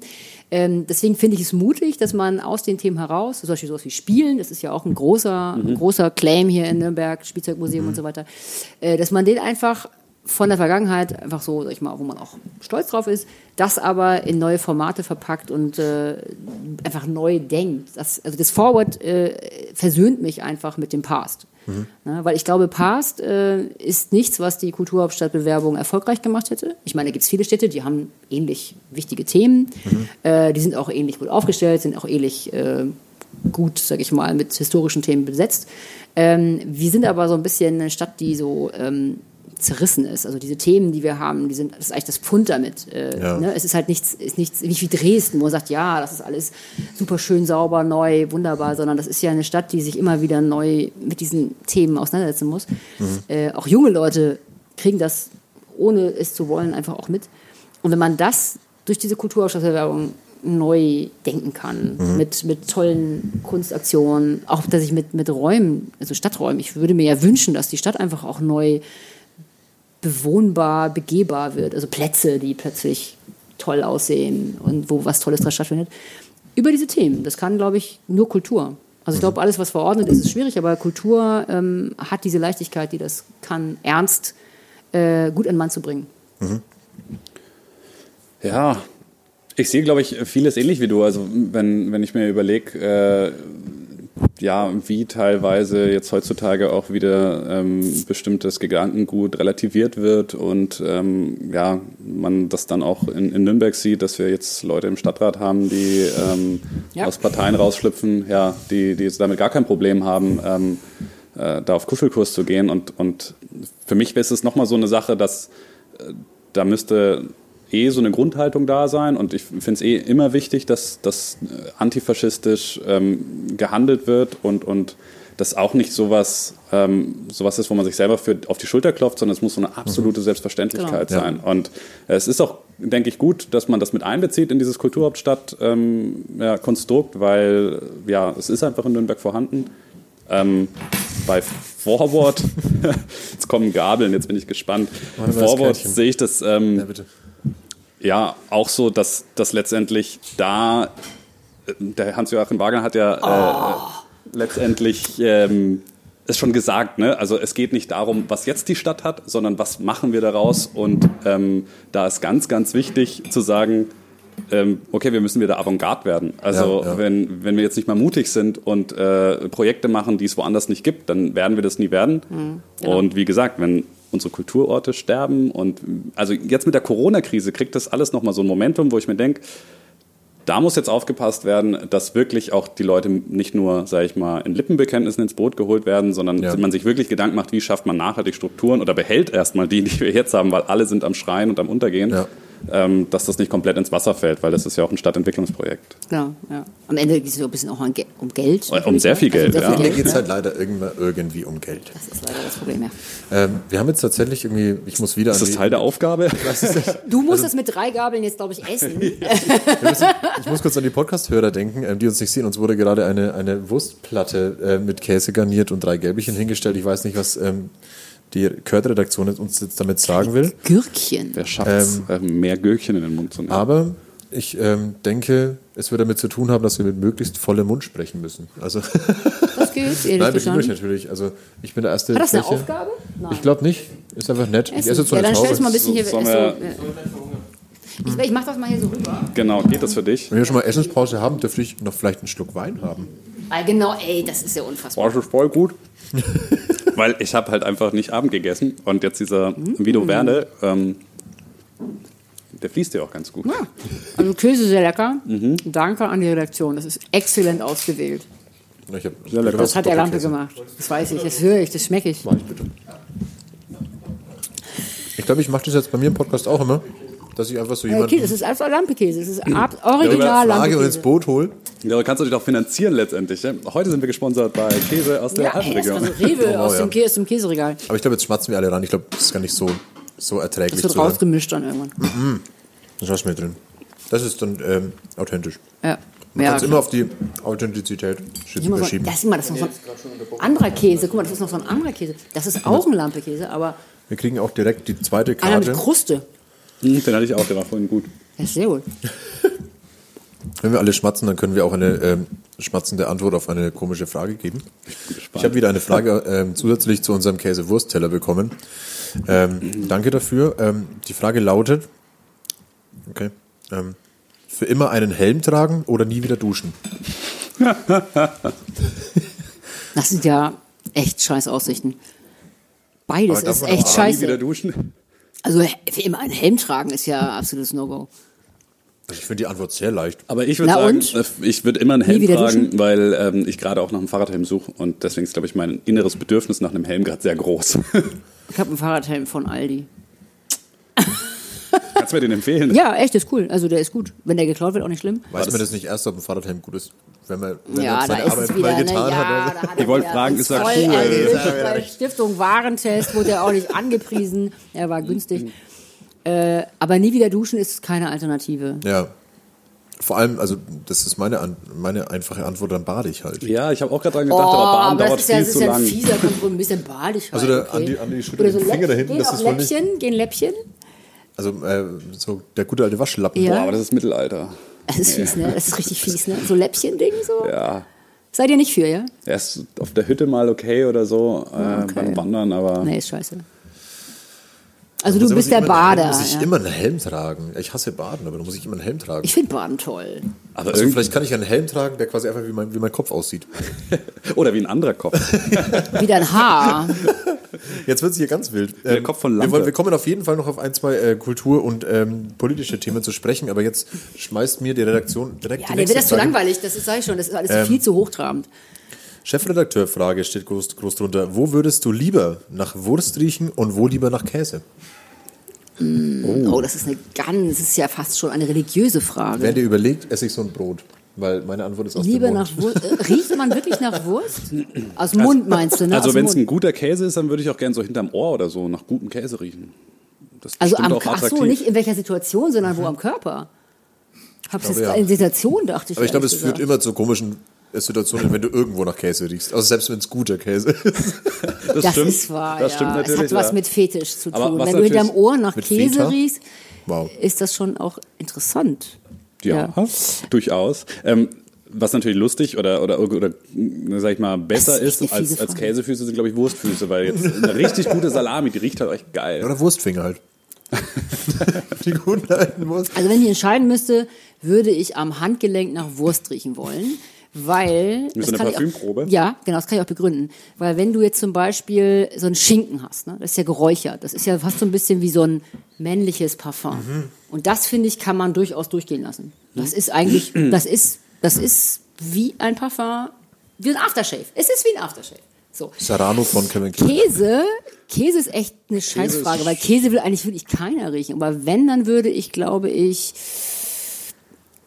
ah, es ist so schwer. Hinterm Ohr ist ganz schlecht. Hinterm Ohr will ich nicht. Ja, aber sagen. je nachdem, wer das halt mag. Ne? Und wenn, An den Füßen ist es natürlich einfach genuin. Ja, das, das wäre jetzt auch mal ein Gedanke. Weißt du, an den. Füßen, da denkt man so, ja, scheiße, die, hat okay. eh, die hat halt doofe Schuhe an, dann, ist aber halt auch Gewohnheitssache, ne? nee. Weiß ich jetzt nicht. Ja, aber vielleicht bist du es ja irgendwann gewohnt, am Schienbein nach, nach Käse zu Aber riechen. vielleicht gibt es ja was gegen Käsefüße. Also es gibt eher Mittel gegen Käsefüße, die Als man vielleicht einsetzen Wurstfinger? als, als gegen Wurstfinger oder Käseohren. Also Ja, wir gehen ja davon aus, dass es was, dass es was Gutes ist. Ich mag diesen krassen Cut hier gerade zwischen. Ähm, Okay, also wir haben das jetzt gehört. ähm, wollen wir mal Ihr habt euch ja nicht anstoßen? entschieden. Ihr habt euch ja nicht entschieden, wo ihr. Doch du mit dem hinterm Ohr. Dann Cheers. Cheers. Ähm, ich jag direkt die nächste Frage hinterher, bevor uns die Redaktion wieder mit irgendwelchen Käsefragen hier irgendwie ähm, um die Wurstohren haut. Ähm, und zwar Jasmin fragt, auf welcher Grundlage, da geht es nochmal ganz kurz um den Kulturausschuss, ähm, auf welcher Grundlage entscheidet denn der Kulturausschuss, ob Arbeiten für die Öffentlichkeit mit Mehrwert bezahlt werden? Also könnte man mehr nachhaltige Ideen, ähm, wie zum Beispiel die essbare Stadt, dauerhaft unterstützen, indem man ja auch Gehälter zum Beispiel auf 450 Euro Basis als ähm, Personalie sich für die Stadt vorstellt. Ist Da sind wir die denkbar? falschen Ansprechpartner tatsächlich. Ja, ich meine, letztendlich kann man vielleicht so viel dazu sagen, dass ähm, alles, wenn es jetzt um Gelder geht, wofür die verwendet werden, dann gibt es ja, sage ich mal, die Pflichtaufgaben der Stadt und, und die, ähm, sage ich mal, Aufgaben, die keine Pflichtaufgaben sind. Und äh, da gehört auch leider Kultur dazu. Letztendlich hängt es aber am politischen Willen natürlich zu sagen, ja, wir finden etwas gut und dafür wollen wir Geld ausgeben. Und wenn das sowas ist wie eine essbare Stadt und wenn sich bei uns oder in anderen Gremien, also viele von, sag ich mal, solchen Ideen ähm, befassen sich ja, da befassen sich ja mehrere Ausschüsse mit oder auch der Stadtrat. Und wenn sich da eine Mehrheit findet, dann ähm, ist das auf jeden Fall durchaus denkbar. Also ich glaube, die Frage, ich habe auch kurz irgendwie mit ihr geschrieben, ein bisschen, da ging es auch ähm, viel darum, dass bei vielen ehrenamtlichen Tätigkeiten einfach das Gefühl ist, Ähm, das wird mit offenen Armen empfangen. So, das ist, davon lebt natürlich auch eine Stadt. So, ich habe auch mein Leben lang einfach ehrenamtliche Tätigkeiten einfach gemacht. Also es gehört ja irgendwo auch dazu. Die meisten machen es ja auch gerne, aber irgendwo ab einem gewissen Punkt kommt natürlich ein Projekt, wenn es denn auch wächst und wenn es auch viel Zuspruch, selbst von der Stadt auch dazu noch, ähm, kommt es an den Punkt, wo ja trotzdem über eine Mehrfinanzierung einfach gesprochen werden muss. Ähm, das meinst du, ist quasi im Stadtrat, wenn denn sowas ist, also ich will jetzt nicht konkrete Beispiele nennen, ähm, ist es was, wo man dann ganz komisch formuliert ist, einfach städtisch machen kann? Nee, man macht es ja nicht städtisch und das will ja auch die äh, jeweilige Institution meistens auf gar keinen Fall, weil man seine Unabhängigkeit verliert. Ähm, was man natürlich machen kann als so ein Verein, ähm, ist Förderungen beantragen, die städtisch sind. Und äh, diese Förderungen können natürlich äh, durch politischen Willen ähm, erhöht werden. Also auch, sag ich mal, diese, diese Töpfe, woraus man das Geld beziehen kann. Und äh, aus solchen Förderungen kann man dann unter anderem auch, sage ich mal, Personalien bezahlen, die ja ganz wichtig sind. Oft sind die Stellen in solchen Vereinen, die es unbedingt braucht, sind dann irgendwann bestimmten Größe Verwaltungsstellen oder so, wenn, ja, wenn man auch nicht so viel selbst erwirtschaften kann, weil Ja. man vielleicht eher eine Stadtentwicklung oder irgendwie solche Projekte macht, die Ideen generieren, aber kein Geld. Mhm, ja. Und am Ende, also wenn man jetzt, sage ich mal, für, von städtischen Projekten ausgeht, muss man eben auch immer verstehen, dass die Stadt ja, äh, also man, alles, was öffentlicher Dienst ist, kann ja nicht einfach, sage ich mal, sagen, okay, ich, ich stelle das jetzt ein. Es gibt einfach einen Stellenplan, das ist tatsächlich äh, echt ganz spießig, aber auch vielleicht auch ganz gut. Äh, dieser Stellenplan ist äh, besetzt, wie auch immer, und dann gibt es halt Möglichkeiten, vielleicht mit ein bisschen, äh, sag ich mal, echt extra Geld auch vielleicht Leute zu beschäftigen auf Werkvertragbasis, wie auch immer.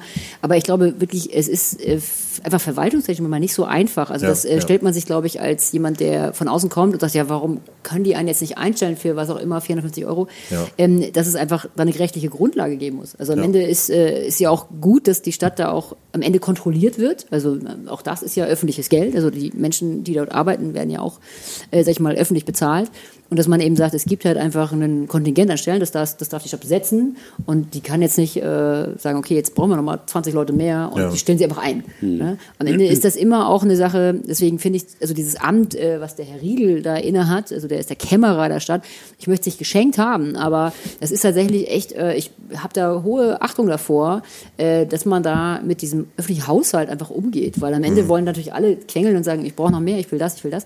Äh, das ähm, Tuch ist halt einfach nur so lang, wie der Tisch ist. Also das ist halt schwierig zu sagen. Ne? Ich glaube, die Frage war jetzt so Ja. wirklich eher aus Interesse gestellt, Ja, ja, klar. so wie denn da Ja. die, die, Formalitäten dahinter wären, ob es da die Möglichkeit gibt, anstatt als wirklich äh, Quengelei. Auch, auch wenn Nein, viele. Quengeleien dabei Sin- sind, nein, muss ich auch äh, ehrlich verstehe sagen. das auch, sind also Kulturszene, du musst auch ein bisschen quengeln. Ich finde, wir quengeln viel zu wenig. Also äh, das muss ich mal sagen. Wir, wir sind ja sehr duldsam. Mehr Quengeln. Mehr quengeln, tatsächlich. Aber in jedem Bereich. Also ich bin ein großer Quengler.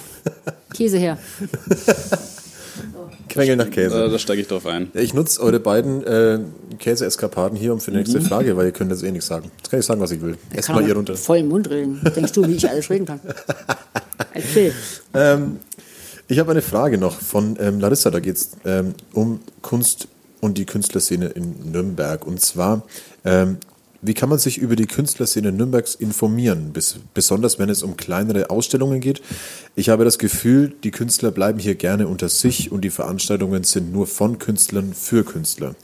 Eine Mischung mit Interessierten und auch vielleicht Käufern wäre gut, wodurch wieder mehr Austausch und Dialog stattfinden könnte. Ich kann da so ein Magazin empfehlen.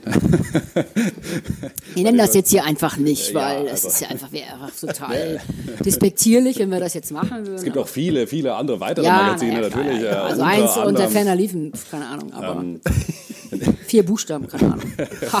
Die vier großen Buchstaben. Ähm, tatsächlich äh, ist, ist glaube ich, sowas äh, vielleicht was, wo man gar nicht so schnell drauf kommt. Ne? Also äh, sich so, ein- so ein Magazin Das nämlich die Frage mit rein. Ja. in, die, in die Hand zu nehmen und, Ja. und äh, durchzublättern. Ich glaube, viele Leute, das ist cool, wenn es sowas gibt, äh, fangen damit an, eine Stadt zu entdecken, gerade wenn sie neu sind. Aber genau dieses Problem, was äh, ähm, die Frau schildert, ähm, ist natürlich irgendwie äh, wahrscheinlich spürbar, weil oft, sage ich mal, jede Szene oder auch äh, äh, Gruppen, die, die irgendwelche Kollektive bilden oder Vereine, da sind ja immer soziale Beziehungen dazwischen und ähm, ja, dann, dann schreckt es vielleicht auch ab, da irgendwie reintreten zu wollen. Und das ist ähm, natürlich Aufgabe auch von allen, die die Vereinskultur betreiben, ähm, da so offen wie möglich zu sein. Und ähm, es gibt ganz viele Aufrufe, also was echt hilft, ist Social-Media-Seiten zu folgen von solchen Kollektiven, ähm, die immer mal wieder äh, sagen, hey, wir haben offenes Treffen, komm vorbei. Ähm, zum Beispiel, also wenn ich jetzt aus meinem eigenen Kollektiv rede, ein Brückenfestival oder ähm, auch eine Politbande oder ähm, ja, sonst eine Augustine, wir suchen immer neue Leute, die, die mitmachen und Kommunikationsmedien ist natürlich manchmal das, die Schwierigkeit, ne? weil es halt doch dann Ja. irgendwie engere Freundeskreise werden. Es wirkt halt wie eine geschlossene Aber, aber was, Blase. man, was man aus dieser Frage herauslesen kann, das ist natürlich auch was, was ich schon nochmal sagen muss. Am Ende ist es schon eine Blase. Also Ja. Kultur und gerade so auch die Kunstszene, das ist schon auch irgendwie eine äh, Blase, die in sich selbst sehr gut funktioniert. Und das finde ich tatsächlich ein Auftrag, auch Museen übrigens haben, äh, zu sagen, wie kriege ich das denn hin, dass das nicht irgendwas ist, was in sich funktioniert. Und klar, wir wissen voneinander und wir lesen Kurt und so weiter. Ähm, spannend wäre es ja, wirklich für Menschen erlebbar oder überhaupt aufzutreten, überhaupt mal als, als äh, Ort des, der Begegnung äh, stattzufinden, äh, die eigentlich normalerweise eben nicht in dieser Blase sind. Und ich finde, das ist, ähm, da sind wir leider in der Kulturszene doch ein bisschen, ja, also manchmal auch, ja, tatsächlich auch ein bisschen fremdelnd, um mal böse zu sein. Äh, wir, uns ist auch manchmal genug, wenn wir da untereinander funktionieren und sagen, guck mal, Ausstellungseröffnung, super, ist voll, wir kennen uns alle und so weiter. Und ich finde, das ist ja gerade das, wo ich denke, da müssen wir die Komfortzone schon ein bisschen verlassen. Ja, ne? ja. Weil es ist nicht, äh, wir, wir klopfen uns dann immer auf die Schulter ja. und sagen, ja, ja, guck mal hier, ein Bude ist voll Erfolg, und ja, ja, super. und am Ende kenne ich da eigentlich jeden, der da am Weinglas sitzt. Ich finde, das ist tatsächlich nicht der Auftrag. Also das ist äh, im Gegenteil. Also wenn Kunst das ist, dann ist es tatsächlich elitäres äh, Schachtelhubertum, was doof ist. Absolut, kann Ja. ich dir nur zustimmen. Also, Ähm, grundsätzlich ähm, war bei euch in den, in den, ähm, im Wahlprogramm ja auch mal mit drin, ähm, in den vorhandenen Kunsträumen mehr lokale Künstler auch zu fördern. Ähm, Ursprung war da, glaube ich, irgendwie auch mehr lokale Künstler bei sowas wie Badentreffen, ähnliches irgendwie mit, mit ähm, wieder mit ins Boot zu holen. Ähm, die Frage trotzdem jetzt auch an sowas wie Zukunftsmuseum oder allgemein hast du natürlich einen ganz anderen Einblick in die Museen wie wir. Ähm, ist da grundsätzlich immer so ein gewisser Bereich oder ein Prozentsatz an regionalen Künstlern ähm, angefragt oder wie arbeitet man da mit denen zusammen, mit lokalen Künstlern, um eben auch die natürlich in der eigenen Stadt irgendwo zu fördern? Also das ähm, kommt natürlich immer ganz auf die Sparte an. Ne? Also Ja, wenn du klar. Kunstmuseum bist, hier Kunsthalle und so weiter, die haben natürlich, äh, das ist ihr Geschäft, tatsächlich lokale Künstler auszustellen und auch da auszusuchen und zu äh, Ausstellungen zu organisieren. Jetzt ist Kunst ja nicht gleich Kunst. Also Kunst ist ja auch, keine Ahnung, wenn jemand bei mir zur Eröffnung auftritt und ich sage, ich äh, möchte, keine Ahnung, Musik haben und ich nehme jetzt nicht irgendjemand, der was nicht woher kommt, sondern Ja. äh, ich gebe jemandem zur Eröffnung einfach die Möglichkeit, dort schöne Stücke zu spielen, was auch immer. Das machen wir, glaube ich, schon. Äh, Museen sind, glaube ich, umgekehrt, glaube ich, von den Künstlern noch nicht so entdeckt. Also Museen sind ja am Ende auch öffentliche Räume. Auch wir haben Räume, die man besetzen, bespielen kann. Also ne, es gibt Innenhöfe, es gibt äh, und ich glaube, die Museen sind da ähm, werden, glaube ich, auch schon froh drüber, wenn man einfach mal fragt, ey, wie sieht's aus? Äh, wollen wir was zusammen machen? Also da ist natürlich der der Alltag ist, äh, wir, wir haben unsere Museen, wir haben unsere Dauerausstellungen, wir haben am Ende auch einen Bildungsauftrag, der ist viel, viel, viel größer als jetzt jemand, der einfach frei, sage ich mal, einfach machen kann und der einfach jetzt auch nicht gemessen wird daran. Am Ende Ja. werden wir ja schon auch mal Besucherzahlen gemessen. Ähm, aber trotzdem, glaube ich, sind äh, Museen schon auch dankbare Räume. Also man muss da vielleicht auch ein bisschen noch mehr sich verzahnen. Äh, Also nie, auch nicht die genuinen Kunstmuseen, sondern auch sowas wie zum Beispiel das Zukunftsmuseum oder, keine Ahnung, das äh, DB-Museum, wie alle sie heißen. Ähm, vielleicht, ja, so Crossover-Sachen zu machen. Ich habe jetzt zum Beispiel Kurtmann ausgestellt. Das habe ich, das hab ich auch schon. Ja, ja, ja. Äh, Jubiläumsausstellung vom Köln Museum für Kommunikation. Ist es fürs Zukunftsmuseum auch geplant? Vielleicht da mal irgendwie, ich kenne die Räumlichkeiten. Eine Kurt-Ausstellung? Oh Gott. Nicht gehört, nicht gehört, eher lokal. Ich meine, also Ja, ja, ich habe mit auf meinem Zettel auch mehrfach gehabt, wie könnte eine Veranstaltung von euch beiden aussehen. aha. Ähm, Ah, cool. ähm, da kann man irgendwie leicht, leicht angreifen. Klar, irgendwie, du kommst aus der Subkultur, wo irgendwie ganz viele Veranstalter, DJs, Musiker, ähm, Kleinkünstler vertreten werden. Ähm, du als Direktorin eines Museums, das jetzt hier erst komplett neu aufmacht, das sind schon ein bisschen andere Welten. Aber wie könnte eine Veranstaltung aussehen? Also ich nehme das ähm, ja auf jeden Fall total an, auch was, was sage ich mal, am Anfang im, im Stadtrat immer mit diesem äh, Kollegialorgan da äh, gesagt wurde. Und das ist so eine Sache, die habe ich mir gedacht von Anfang an, okay, es wäre total wichtig, wenn wir äh, diesen Dialog hinbekommen, weil dieses Sub-Hochkultur, Mittelkultur, das, das sind alles Begriffe, die, die also da gibt es keine klaren Grenzen und die sollten auch, sage ich mal, ineinander überschwimmen. Also damit ähm, auch Nachwuchs äh, überhaupt kommen kann. Ähm, auch gerade in, in Museen ist es dann so, dann sind am Schluss Leute, die an der Akademie, äh, Akademie studieren, irgendwie, die noch Subkultur machen oder sage ich mal freie Kunst und Kultur, die werden später vielleicht irgendwann in solchen Museen ausstellen. Und ich fände es großartig, wenn es da eine engere Kooperation gibt und man ähm, damit auch diese ganzen Vorurteile gegenüber abbaut. Wo man vielleicht auch mal sich wagt, äh, auch als Kunst äh, mal in Räume auszustellen, die eigentlich keine Kunsträume sind. Also wir sagen, ich äh, mache jetzt im Museum für Zukunft was. Ich meine, das ist ein Technikmuseum äh, tatsächlich. Ja. Ne? Wir sagen, also ich traue mich jetzt mal keine Ahnung in für ein Technikpublikum. Also es sind jetzt tatsächlich andere Leute als normalerweise Kunstausstellungen anschauen äh, und mach da was und mach muss das natürlich auch irgendwie anpassen. Ich muss muss mich darauf einlassen zu sagen, also ich habe jetzt keine Ahnung jetzt hier Leute, die äh, normalerweise einfach irgendwelche äh, neuen Technologien anschauen wollen. Mhm. Und äh, macht da was äh, und brecht das vielleicht irgendwie. Also man muss sich, glaube ich, auch einfach annähern und sagen, also was habe ich und was bringst du mir? Und das kann ich einfach sagen, jetzt bräuchte da ein White Cube und ich brauche Räume. Und das geht, also diese Haltung können die Museen meistens nicht erfüllen, es sei denn, sie sind ein Kunstmuseum. Aber ähm, ich glaube, da könnte viel mehr Crossover passieren, das für die Besucher einen mega Mehrwert hat, weil es eben einfach brechen ist. Es ist einfach hoch, du bist irgendwie, beschäftigst dich mit äh, Wasserstoffantrieb und dann daneben hast du irgendwie vielleicht irgendwie ein Kunstwerk, das sich damit beschäftigt. Kann passieren. Sind da schon, sind für euch tatsächlich da in, in der Richtung schon, ähm, ich sag mal, seit eurem Amtsantritt im Stadtrat gefühlt mehr Sachen passiert als zuvor? Nein. Nee. Also, eh, das ist jetzt wir auch sind ja vier, vier Monate. Vielleicht auch nur Ja. gedanklich. Also ich Ja. meine es ja auch nur irgendwie ein eigenes Umdenken. Es muss ja nicht unbedingt auf, auf äh, trockene Tinte auf Papier sein. Ähm, aber vielleicht, wir hatten es ja vorhin irgendwie, um den Kreis nochmal zu schließen, ja auch irgendwie ähm, die Frage, wie ist es? Aber ist es vielleicht auch im Kulturausschuss, im Stadtrat irgendwie bei euch selber ein Umdenken stattgefunden, eine andere Seite irgendwie auch anders zu betrachten? Ich glaube, der Stadtrat oder dieses, dieses ich sehe diesen Kulturausschuss einfach als, ähm, als ein Schwamm, der das aufnimmt, was von außen kommt. Also wenn wir nichts reingeben, dann kann der Stadtrat nichts beschließen. Also wir sind ja am Ende gewählte Vertreter und am Ende sollen wir beschließen, was da reinkommt. Wir machen ja nicht selber. Also der Stadtrat ist nicht dazu da, eigene Projekte zu machen oder so. Das heißt, egal was da reinkommt, das ist am Ende verpflichtend, dass wir darüber beraten und am Ende beschließen, ähm, das ist nun mal demokratisch, mit Mehrheit, was wollen wir denn davon machen und was kann da sein. Wenn also nichts reinkommt, also wenn wir sagen, diese Stadt äh, hat offensichtlich nichts zu bieten, also dein Antrag ist einfach jetzt schon, hat uns jetzt einfach schon was Neues reingebracht, ähm, dann äh, muss darüber beschlossen werden. Ich glaube, das ist eher äh, die Frage, für was ist dieses Organ eigentlich da? Ne, Also wir, wir machen was möglich, aber wir machen halt was möglich, was, was, es schon, was sich schon andere Menschen ausgedacht ja, haben. ja. Weil dafür, glaube ich, ist dieser Kulturausschuss definitiv nicht da. Es ist jetzt kein Kreativkollektiv, äh, Kollektiv zu sagen, okay, äh, wir denken uns was eigenes Wäre aber aus. ne? interessant wahrscheinlich. Ist dafür aber ehrlich gestanden, also würde ich auch, würde ich auch, würde ich auch ein bisschen äh, schlimm finden, weil am Ende ist das natürlich auch einfach eine, eine gewählte Instanz. Also Ja, wir, klar, wir müssen ja irgendwo ja, auch ja. Ja. irgendwie, man muss ja immer so ein bisschen so zwei Menschen wohnen an der, an der Brust. Wir, wir sind da einfach Vertreter, die da entscheiden müssen und sagen müssen, ja, was, was Ja. soll diese Stadt an Kreativ- äh, oder an Kulturleistung bekommen? Ja. Und natürlich kommt da auch ein Herzog, der eben übrigens gerade das Staatstheater hat und dem es gerade auch nicht gut geht. Da sagt man so, ja, das Staatstheater, naja, komm, also was ist das denn? Die haben doch äh, genug Geld. Nein, also das sieht genauso mau aus und die Museen Absolut. sind wirklich wa- Land unter, die, die mussten sich vollkommen neu äh, gliedern und da ist eben, das kann man, das vergisst man immer so, dass diese Institutionen, nur weil sie am Ende institutionell sind, äh, keine Ahnung, keinen Druck haben. Also das ist natürlich auch, die hören wir uns dann auch an und klar kriegen wir dann mit, was er da irgendwie viele Sitzreihen ersperren muss und das ist natürlich kein Theatererlebnis mehr, wenn wir Ja, ehrlich sind. klar. Ne?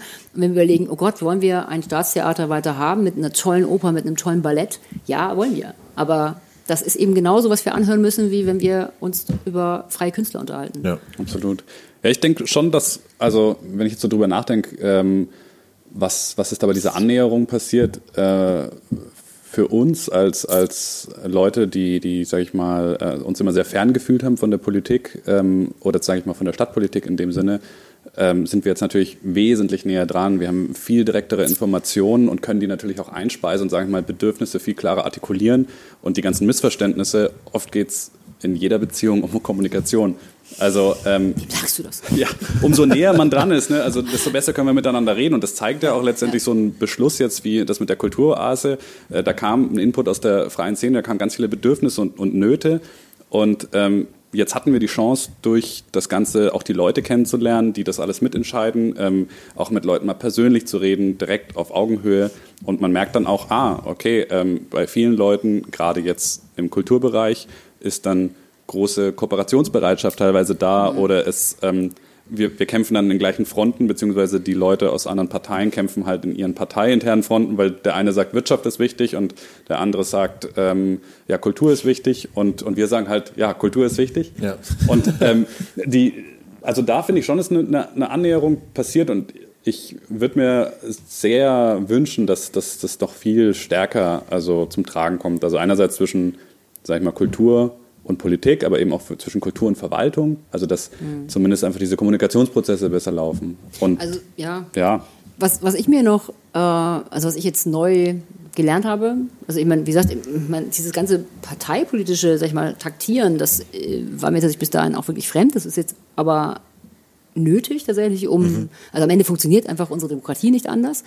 Ähm, das ist das System, was wir irgendwie jetzt hier spielen und was jede Stadt und jede, das einfach auch vielleicht wichtig ist, um überhaupt Mehrheiten zu bilden. Aber was ich einfach äh, schön fände, wenn das einfach auch weniger, sag ich mal, auf Öffentlichkeit hin getrimmt wird. Also am Ende geht es natürlich immer auch darum, also ich glaube, ihr seid gerade ähm, auch für viele andere Parteien einfach ein, super, sag ich mal, Bootshalter. Das finde ich ein bisschen schade. Am Ende sitzt natürlich auch immer Presse dabei, das ist auch alles äh, fair enough. Äh, aber es geht am Ende um den Kern, es geht um den Inhalt. Und da geht es halt nicht darum, welche Partei hat das jetzt auf der NN ersten Seite und so. Das finde ich tatsächlich Ja. ein bisschen schade. Da muss man auch mal drüber hinweg. Wo man sagt, ähm, wir sind nicht dazu da, das ist sicher schwer, wenn man das, sag ich mal, ja, am Ende will natürlich jede Partei Ende was Gutes beschließen, aber äh, wir sind, äh, finde ich, nicht dazu da, am Ende so selbst Selbstbeweihräucherung zu machen. Auf keinen Fall. Und äh, das ist mir gerade echt ein bisschen too much manchmal. Also das, das, das, das am Ende jedes Mal ein Manifest verlesen wird. Wie sagen wir es, also man, man äh, gerät, also der Inhalt gerät einfach ein bisschen Ja. hinten runter. Und das ist Absolut. schade, weil ähm, es darum gar nicht geht. Also am Ende sind wir alle gewählt worden. Von daher, es ist jetzt, können wir arbeiten. Es ist alles gut. Genau, wir müssen uns nicht die Alles- ganze Zeit selber auf die Schulter Alles klopfen. gut. Ja. Ne? Und am Ende, ja, wenn man in der NN ist, ist ja schon, schon schön, aber ähm, ich finde, man muss mit den richtigen Sachen da drin sein. Und wenn es am Ende so ist, dass wir einen Kompromiss gefunden haben und alle sind damit frieden, zufrieden, ist es doch auch okay. Ja. Ne? Also das ist tatsächlich was, was mich, äh, wo ich mich auch noch dran reibe, zu sagen, man muss nicht immer in die erste Reihe rutschen und sagen, egal, es war gar nicht meine Idee, aber ich finde es trotzdem gut und ich mache mal sieben Ein Einsprüche und sage, tolle Idee. Einfach damit man, ja, das ist Ja. wirklich wahr. Das finde ich echt äh, anstrengend und es nimmt tatsächlich viel Energie weg. Ja. Wird, nicht, wird sich nicht ändern, aber Nee, ja, wobei, wir sind jetzt halt neu, sag ich mal, und das ist ja genau das Schöne eigentlich an der jetzigen, sag ich mal, Legislaturperiode, dass wirklich aus verschiedensten Parteien 30 Leute äh, neu reingekommen sind, das ist fast die Hälfte. Ja. Und Ja. das hoffe ich einfach, dass die Leute, die in Parteien sind, auch, sag ich mal, ein bisschen Kulturwandel irgendwie mitbringen können. Bei den Grünen ist es ja noch mehr extremer. Die haben, ja, von, von den vier Leuten sind nur noch drei drin und die haben, glaube ich, elf neue. Ähm, das heißt, also da könnte, und, und bei euch sind ja auch ganz viele Mhm. neue Leute drin, ähm, da könnte echt was passieren. Das wäre total schön und eigentlich auch erstrebenswert, weil man dann, sag ich mal, so ein bisschen. Ja. Und, und mehr Debatte. Also ich bin, bin ja ein absoluter Verfechter von Demokratie. Und Demokratie funktioniert echt einfach nur mit, mit Debatte. Und äh, wenn man auch sich mal was sagen darf. Also am Ende, klar, man, immer im, im, im Überschwang des, äh, der Leidenschaft erzählt man einfach auch viel und man möchte Ja. das auch, dass man das durchsetzt. Das sollte man sich auch nicht nehmen, weil am Ende ist das, das Wort einfach echt so wichtig. Also wir, wir müssen wieder anfangen, zu streiten. Es hilft einfach nichts. Also man, dann zofft man sich lieber mal und das ist okay und am Ende kriegt man da, also einer muss sich dann halt einfach mal darauf zurückziehen. Aber ähm, was wirklich, glaube ich, in der gesamten Gesellschaft nicht mehr passiert, ist, dass man sich einfach auch mal ein bisschen echauffiert und sagt, das finde ich jetzt einfach doof. Geht nicht, will ich doof, äh, möchte ich anders haben. Ja, ja. Ähm, das ist echt ein Plädoyer, finde ich, dafür. Absolut. Weil das können wir eben, wir können es hier in unserer Gesellschaft tun. Es gibt halt viele Gesellschaften, wo es nicht kann. Ich bin sehr froh, dass wir heute nicht wirklich gestritten haben. Wir hätten können um das Wurstbrot. Ähm, Aber neu und schön, äh, wie Ernesto gesagt hat, ähm, war tatsächlich auch das erste Mal so eine Runde. Für mich, für euch vermutlich auch. Ähm, wir kommen nämlich zum Ende von dieser illustrierten Runde. Ähm, Mariam äxt sofort ihr Glas. Ähm, wir hätten nochmal anstoßen Flasche. können, aber das machen wir einfach nach dem Cut. Ihr habt ja Ähm, nichts mehr. Ja, wir- natürlich, Ich habe noch ein bisschen Wasser. Ja, komm, wieder. Was habe ich auch nicht mehr. Nein, ich möchte mich tatsächlich unheimlich bei euch bedanken. Es hat mir sehr viel Spaß gemacht. Ich hoffe, ähm, euch auch. Ihr, wir haben vorhin irgendwie noch ein bisschen über, über Annäherung irgendwie gesprochen und über Einblicke, pipapo. ich hoffe, die Leute als Zuhörer, ich hoffe, ich habe alle Fragen so untergebracht, wie sie gedacht waren. War, glaube ich, auch für viele interessant, einfach da mal die Einblicke zu erleben. Vielleicht auch für euch die Einblicke beim jeweils anderen. Ähm, mir jetzt, wie Ich muss mir das gesagt, selber einschränken, oder was? Ich schon. Ja. Ich hätte mir noch ein bisschen mehr, also ich habe mich gewundert, dass es nicht mehr äh, Museumsfragen gibt. Ja, tatsächlich. Das heißt tatsächlich, und das müsst ihr auch, das muss ich sagen, das muss ich noch mal kurz loswerden. Ja, bitte, Es bitte, ist tatsächlich ein, Wir- ähm, wir die ein Museumsverlängerung. Ja, genau, die erste Verlängerung. Was für den ersten FCN hat es ja auch was getaugt. Oh Gott. Schlimm gespielt, aber was soll's. Am Ende wir gewinnt ja. Ähm, nein, aber ich finde tatsächlich, wir sind äh, zu wenig, ähm, also das, was wir haben, das ist einfach so da und dann nimmt das so in Kauf und das ist so da. Ja. Ich finde, Museen sind wirklich äh, das ähm, unterrepräsentierteste, was man so haben kann in der Stadt. Weil ja, auch ihr, äh, wenn ich jetzt das MKN, also auch der Kurt, könnte auch vorne draufschreiben, übrigens es geht auch um Museen und so. Ja. Ähm, eine Lobby, die wir brauchen und wo man auch vielleicht mal proaktiv sagen kann, ey, lass uns doch mal ins Museum gehen. Ich glaube, das ist tatsächlich ein Ort, den selbst Kulturinteressierte, Ja. also wenn es nicht das Kunstmuseum ist, ähm, ich weiß nicht, wann, wie lange ist es her, dass du im Museum warst? Ah, ähm, nächste Frage. Nein. Ich weiß, du? ich weiß es wirklich nicht mehr. Du weißt es auch nicht Das war mehr? nicht mehr, ja. Ey, Aber wobei, ich war gar nicht so lange her im Was zählt denn alles als Museum? zählt das Brauereimuseum? ja, tatsächlich. Also jede kleine Ausstellung. Käsemuseum, alles geht. Technikmuseum in Berlin. Ja. ja, okay. Dann ist also, es nicht so lange her. Nee. Also es ist ein Auftrag an Ich euch. weiß- ich weiß total, Guckt was euch ein du bisschen meinst, ja. Museen an. Äh, wie gesagt, die machen echt super Job und das ist ähm, immer sehr frustrierend, dass wir, wir haben immerhin dieses äh, 750.000 Besucher, die da im Jahr reingehen, noch Mhm. mehr sogar. Und ich denke, das ist, ähm, das ist echt wirklich Breitenkultur. Ja. Ne? Und die sind für so viele Anregungen übrigens auch. Ne? Also da, da tanzt man jedes Pas de deux, auch mit der Kunstszene. Und ich finde das sehr, sehr schade, dass das äh, immer noch das Image des, oh ja, ins Museum gehen, kenne ich vom Ja, Schulausflug. klar, das- das ja. ist schon lange nicht mehr so. Und deswegen Ja, wie gesagt, ich, ab ähm, in die Museen. es ist ja, es ist ja ähm, auch von meiner Seite schade, nicht da mehr ähm, drauf hätte eingehen können. Ich hätte ja den Leuten, die mir die Fragen schicken, äh, zurückschreiben können. Ja, willst du nicht noch eine Museumsfrage stellen? Nein, Gottes genau, Willen. nein. Aber, nein, Gottes Willen. aber es, es zeigt, dass es einen wir da. Bedarf gibt, Genau, dass man genau. einfach sagt, das ist, äh, klar, man hört immer freie Szene, Kunst und so weiter, das ist alles ganz wichtig, aber ähm, es gibt auch eine Grundausstattung für jede Stadt. Und diese Grundausstattung ist natürlich ein Theater, es ist eben auch, sind auch die Museen und Nürnberg. Ich war ja schon in vielen Städten, äh, war ich einfach schon und habe da gearbeitet. Nürnberg hat echt eine total reiche Szene. Also wir haben da Museen, die gibt es nirgendwo. Ne? Das ist dieses Spielzeugmuseum und das Museum für Industriekultur und das Museum für Kommunikation, DB-Museum. Das ist alles unterschiedliche Themen. Ne? Ja. Man kann sich echt über alles informieren. Und äh, ich glaube auch interessant angucken. Ja, jetzt kommt wahrscheinlich der Werbeblock. jetzt kommt die- Schmeiß die alte raus. Jetzt, äh, schmeißt äh, Okay. Chefredakteur. Also, das war der Werbeblock nicht für Gerold Steiner, sondern für die Museen. Sponsored by. Also auf dem einen ist äh, ein durchgestrichenes Stopp und dann mach was draus. Ähm, aber ich glaube, ähm, eher, das war die Anspielung auf den ersten FCN mit Marion und äh, dass Mintal in die Museen muss. Was? Wer muss in die Museen?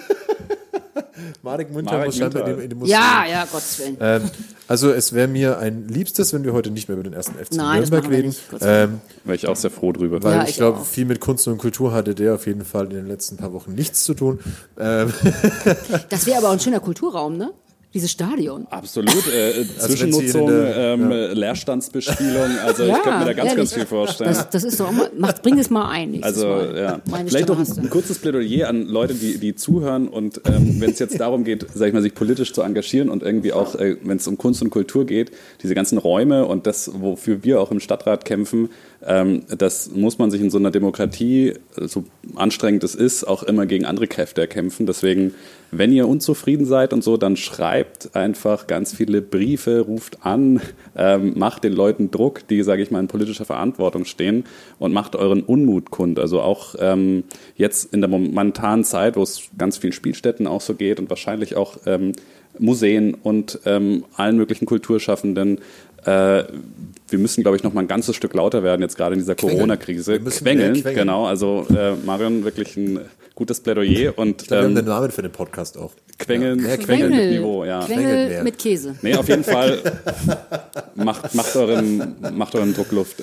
Wir haben diese ganzen Weinflaschen gar nicht ausgetrunken, aber gut, es ist vorbei. Das machen wir jetzt noch, oder? Es war, glaube ich, die längste Abmoderation aller Zeiten. Trotzdem bedanke ich mich. Janis. Nein, ist ja wichtig. Genau dafür sitzen wir da, für die, für die Plädoyers. Vielen Dank an euch fürs Kommen. Ein letztes Cheers und ähm. Prosit. wir noch ein bisschen sitzen und quatschen und quengeln. Vielen Dank. danke sehr, danke für die Einladung. Ciao. Schön war's. Curtig Talk. Talk. Der Kulturpodcast. By Kurt Magazine and Survive Flash and Vine.